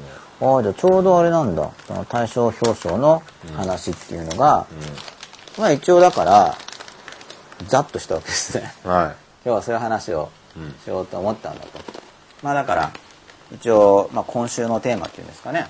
このテーマで、えーちょっとやまた練習してみようという人は、うん。やっぱ自分の中そして目の前のコミュニケーションしてる相手の人の中のその対象表彰という概念ですよね。人はそのその人の心の中にあるそれを語るし、うん。その対象でしかもその対象表彰の感情を本人が感じ取ってしまう、うん。擬人的に捉える人っていうのは、うん。このボルビックがその人の中のボルビックが感情を持つんですよ、うん。で僕もちょっとそういうところがある。だからポンって投げると痛いって思っちゃうんですよ。それは自分の心の中のボルビックが、これはものですがゴンってぶつかった時にその僕の対象表彰の中が少し人格化、うん。エネルギーを注ぐとうん。イメージってのは人格化していくんですね、で少し人格化するぐらい、まあ、だから僕しょっちゅう飲むからミネラルウォーターとかとよく考えると、多少人格化が起こり始めるわけ。です、あの自立性を持ち始め、人格化を持ち始め。でそれで自我よりもエネルギーを注いでしまえばそっちの方が自分自身のコントロールを持つことすらあるわけで、まあミネラルウォーターがそうな人はあんまりいないと思いますけど、ででもちょっと人格化が入ってると感情が出てくるから僕の心の中のボルビックっていうのは少し感情機能を持ってるわけですよ。そうするとこれがドンってぶつかると心の中のボルビックが、要するにそれを推測する力が働いて、ぼ僕の心の中のボルビックがぶつかるって体験をこう、目で見た時に勝手にするわけですね。で「いた」っていう。と僕もついつい間違って「いた」って自分が口から肉体的に音声で「いた」って言ったりしてしまうと。そういうことが起こるんですけど、そのあたりの仕組みとかを、要はあの、まあ、一番分かりやすいのは本当にこれ買ってったら喜ぶだろうなっていうのはすごい分かりやすい例です、その本人と電話して確認取ったとかじゃなくて、勝手に自分で誰かに「あ何々さんにこれ買ってったら喜ぶだろうな」って思って買っていく時に、あ今喜び感じてたぞと。その自分の心の中の何々さんの喜びを感じた。対象表彰の感情っていうものをどうも感じている、で買っていいんですけどただこれはあくまで自分の中の対象表彰自分の中のイメージだから現実の何々さんとは違うタイプの行動をしている可能性はあるぞというようなことをちょっと、うんじ自分と他人ですね自他に対してちょっと観察するという練習を今週はしていけたらと。だから対象が悪いという話じゃないわけですよね。なかったらもう全く予測できないですからね。。そこの部分の、理解共感もできない。そうですよね。だからそういう仕組みを使っているよねっていうことですね。だからさそのさっき僕が言った要するに議論議論要するに自分がどう思うかっていうのも、まあそういうのは対象表彰はい。がどうかっていうところの部分じゃないですか。でそれを要するに、えー議論の場でアウトプットすることが僕は重要だと思うんですよ。でそれで相互理解にもつながるわけじゃないですか。あれに偏っていたとしても、はあそうなんだ。そういうことを意外に考えてるんだとか、見てるんだっていうのが伝わるっていう、はい。で僕はそういうのはすごい重要だなとは思うんですよね。この人の意見言うこと大事だと思うんですよ。うで、意見を言うことについて、すごいその、意見を言うってことが保証されてないと、意見なんて言いにくいわけだから、その分かりやすい判例が、あの、親とかが言う、怒らないから言ってごらんなんですけど、怒らないから言ってごらんって言った時に本当に怒らなかったら、まあ、まさにそうな怒その通りなんですけど大抵は怒られるわけですよね、怒らないから言ってごらんって言ってるのにうん。言うと、いやそれだけはって言って、うん。怒らないって言ったらそれはこれは違うみたいななんか例外になっちゃうんですよね、うん。でそうするとやっぱ当然言いにくくなるわけじゃないですか、うん。だからやっぱりまずその意見を言っていいよねというその、うん。まあ、空気、非言語的なそういう、まあ、明示されてない、まあ、明示してもいいですけどね。うちは言ってもいいんだと。しかしうちは意見を言ってもいいんだって言語的には明示してるのに意見言うと「ん?」ってこう嫌そうな顔とかをされたらうん非言語的にはダメ出しされてるわけじゃないですか。どっちかって言ったら大事なのは非言語的に受け入れてることなんですよ。ね、むしろ。うん。だって言語的には、まあ、そんな意見言うなよって言ってても、うん。非言語的なメッセージでは、言ってもいいよって感じだったら受け入れられてる感じがするわけで非言語的な部分の方が枠組みっていうのは非言語的な部分の方が大事なんです。よ、枠組み部分は、うん。だからそのあなたのために言ってるんだよって話も、うん。言葉でいくらそう言ってもその非言語的なメッセージがそうじゃなければ、枠組み部分なんで、説得力がぐっとうん。減るわけですよね、なんでまあ意見を言ってもらうためには本当にその意見は歓迎なんだと。ただその採用するかどうかとまた別の話じゃないですか。だからうん。そこら辺をクリアにして。で、うん結局本当に意見を言った結果それであんなこと嫌がってして評価が下がるんじゃなくて、うん。きちんと言ってくれるから、まあ、それが評価されるという体験があってそうそうその本人の中でとは言っても意見言ったら、えーダメな経験が過去多々あったってこともあるわけじゃないですか。でもそれを反証体験がうん。積み重なることで、あここでは本当に言っても大丈夫なんだなっていうふうに反証体験が積み上がるまでだって言われても信じられないと思うんですよ、うん。とか言っといて罠なんじゃないかみたいな、ううんちはどんどん意見いいなっていうのが罠で言わせといて評価下げるんじゃないかっていう恐れとかを結構みんな持ってると思うんで、僕もどんどん言った方がいいという立場ですけどね、うん。ただ意見どんどん言った方がいいって僕は理念であって、うん。そういう理念を持ってますけど、うん。しかし意見をどんどん言われた時に不快に思うことあるわけですよ、うん。そんなこと言うかみたいな、うん。しかし僕が僕のその個人的な感情よりも理念を重視したいんで、うんなんか不快になることはあるわけですよ、うん。カチンとくることもあるわけですよ。しかし僕がカチンと来ようがそれは個人的なことだから、うん。それよりか言ってこいよと。うん。もちろん言い方は気をつけますけど、ただ言い方気をつけても内容的に僕の心が要は十分に綺麗になっていないために僕のその過去の傷とかに触れたりする。と動揺したりカチンときたりとか、うん。不快になったりとかあるわけですよね。でそれはだってそれがなくなった暁には僕は相当完成されてますからね、まあすぐには全然期待できないわけです。じゃあ現実的にはどうするかというとまあ僕の中の価値観としてその感情が触れることもあるけど、うん。それはなるべくそれは個人的な感情っていうことを抑えて、そのその人物評こっちの感情が入れることと相手の人物評価というのを分けないといけないからでそれを完全なぶりは難しいんですけどね。でもどこまで分けられるかだと思うんですよね。っていうようなことを考えてるそうしないと家庭教師の生徒さんも意見言いにくくなるじゃないですか。例えば自分の考え方いいなって言ってるのに言うと、いや、それは間違いで本当はこうだからすぐなんかし、なんか言って損したな、みたいな、自分は間違えるっていうのを示しただけじゃん、うん。みたいになっちゃいますよね。うん。だから本当に言っていいんだっていうのは結構うん。分かってもらわない。といけない環境づくりはすごい重要ですよね。うん。非言語的に伝えることが本当に大事だと思いますね。桜木さんです。自分の持つ対象表彰の上司は内向的な部下にも平等にチャンスを与えてくれて、えー見守ってくれるっていうのが最初ありました。でも実際はチャンスくださいと声に出せる人にしかほぼ仕事が回ってきません。長い間そのズレを自分の中でどっちなんでしょうね。ここで文字を切れてますけど。だからこれは、えー実際に多分上司を持つ前に上司とはこういう存在だと。いう上司像を自分の中に作っていて、しかし現実の自分の上司はどうもそれとずれていると。じゃあそのズレに対してっていう文がうん書き込まれてないっていうかまあ切れちゃったかもしれないんですけどね文字数の都合で。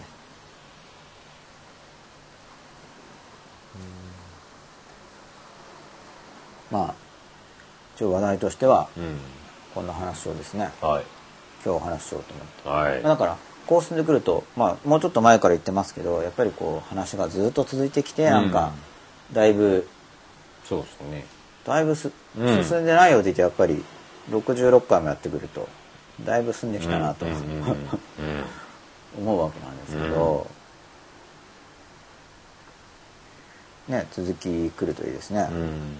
でどうでしょう塩さん。今日はこんな話だったわけですが。はい。いやいいんじゃないですか？いいですか？はい。海に合ってました？それはわかります。単純にこうこれまでの流れに沿っそうでたすね。続きの話ということそれで、もまたそれを海のそばでお送りしたとはい。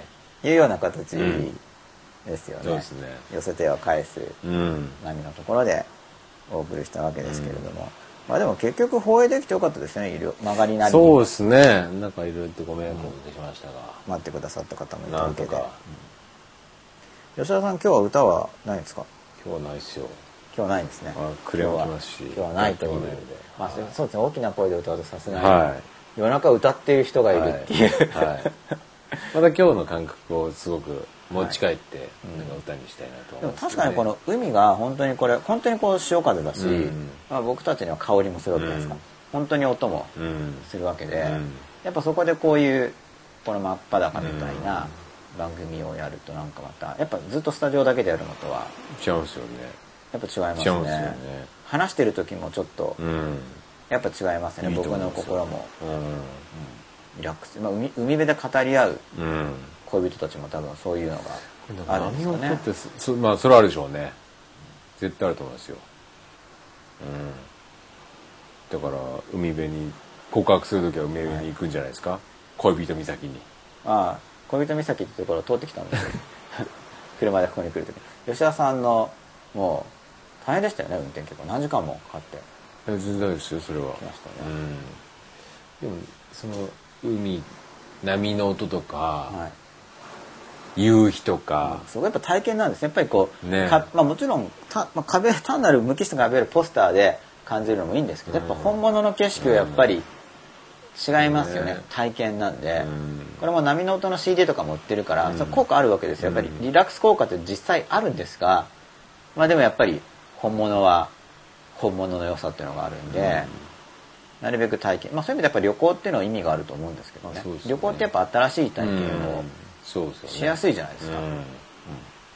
現現実ですし、うん。旅行先って非現実じゃないから、まあうん。映画とかも結構いろんな体験ができておすすめがあるんですけど、うん。まあ、結構非現実でもまああるんで,、旅行は基本的に現実ですからね、うん。非現実非現実的に思えるような幻想的な風景を見ることがあっても、うん。まあ、現実ですからね。本当にあるわけだからそれは景色として、まあ、ここはそこまで非現実的じゃないですけど、まあ、でも本当は新しい経験ができてこれもこう番組があってだから僕こう来たんで、うん。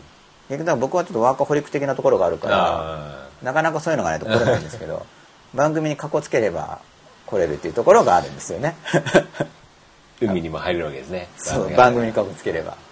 よかった。なんとかなんとかなんとか放送できてよかったですね。そうですよ、うん。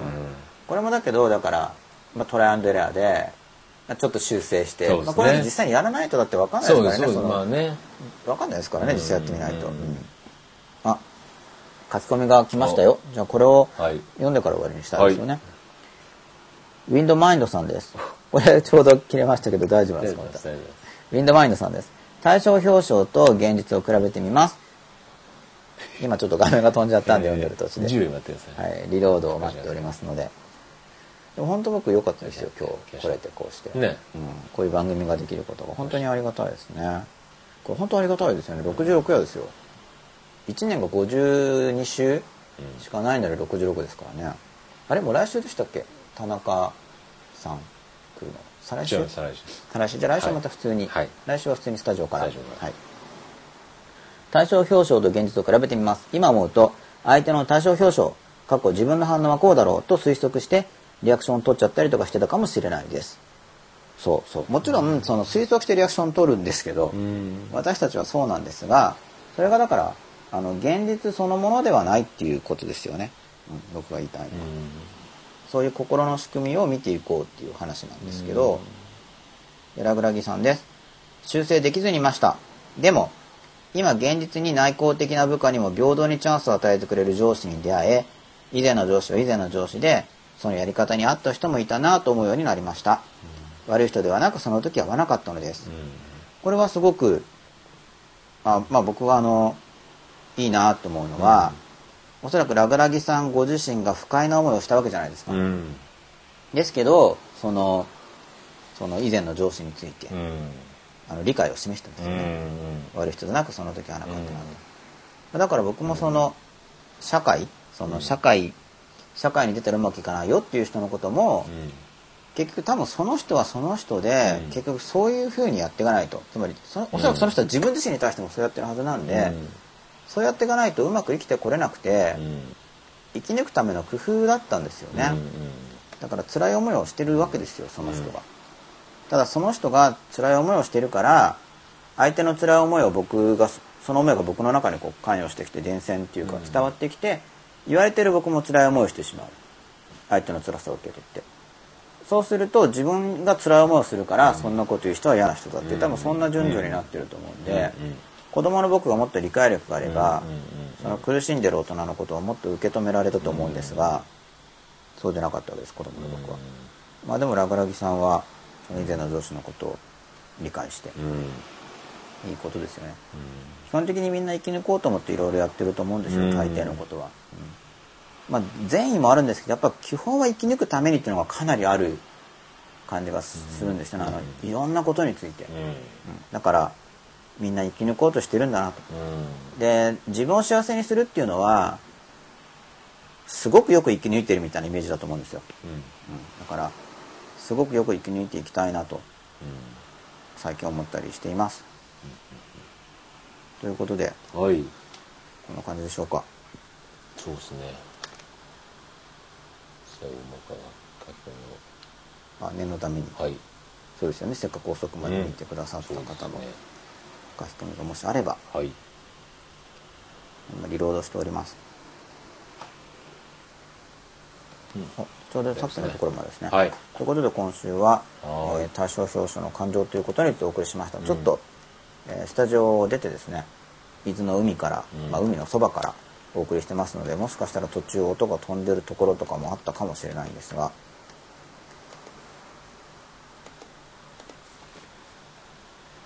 また今週この大賞表彰の感情というこ、まあ、人間の心の仕組みについてですねこういう観点からうん。観察していただけたらと思います、ということで第はい。66回でした。来週もまた10時くらいからそうですね。今度はスタジオで始まる予定ですよね。ね。はいしょはい。ということで、えーはい。第66回でした。皆さん今日ちょっとなかなか始まらなかったんですけれども、ね最後まで見てくださってありがとうございました。それではまた来週。ありがとうございましたおやすみなさい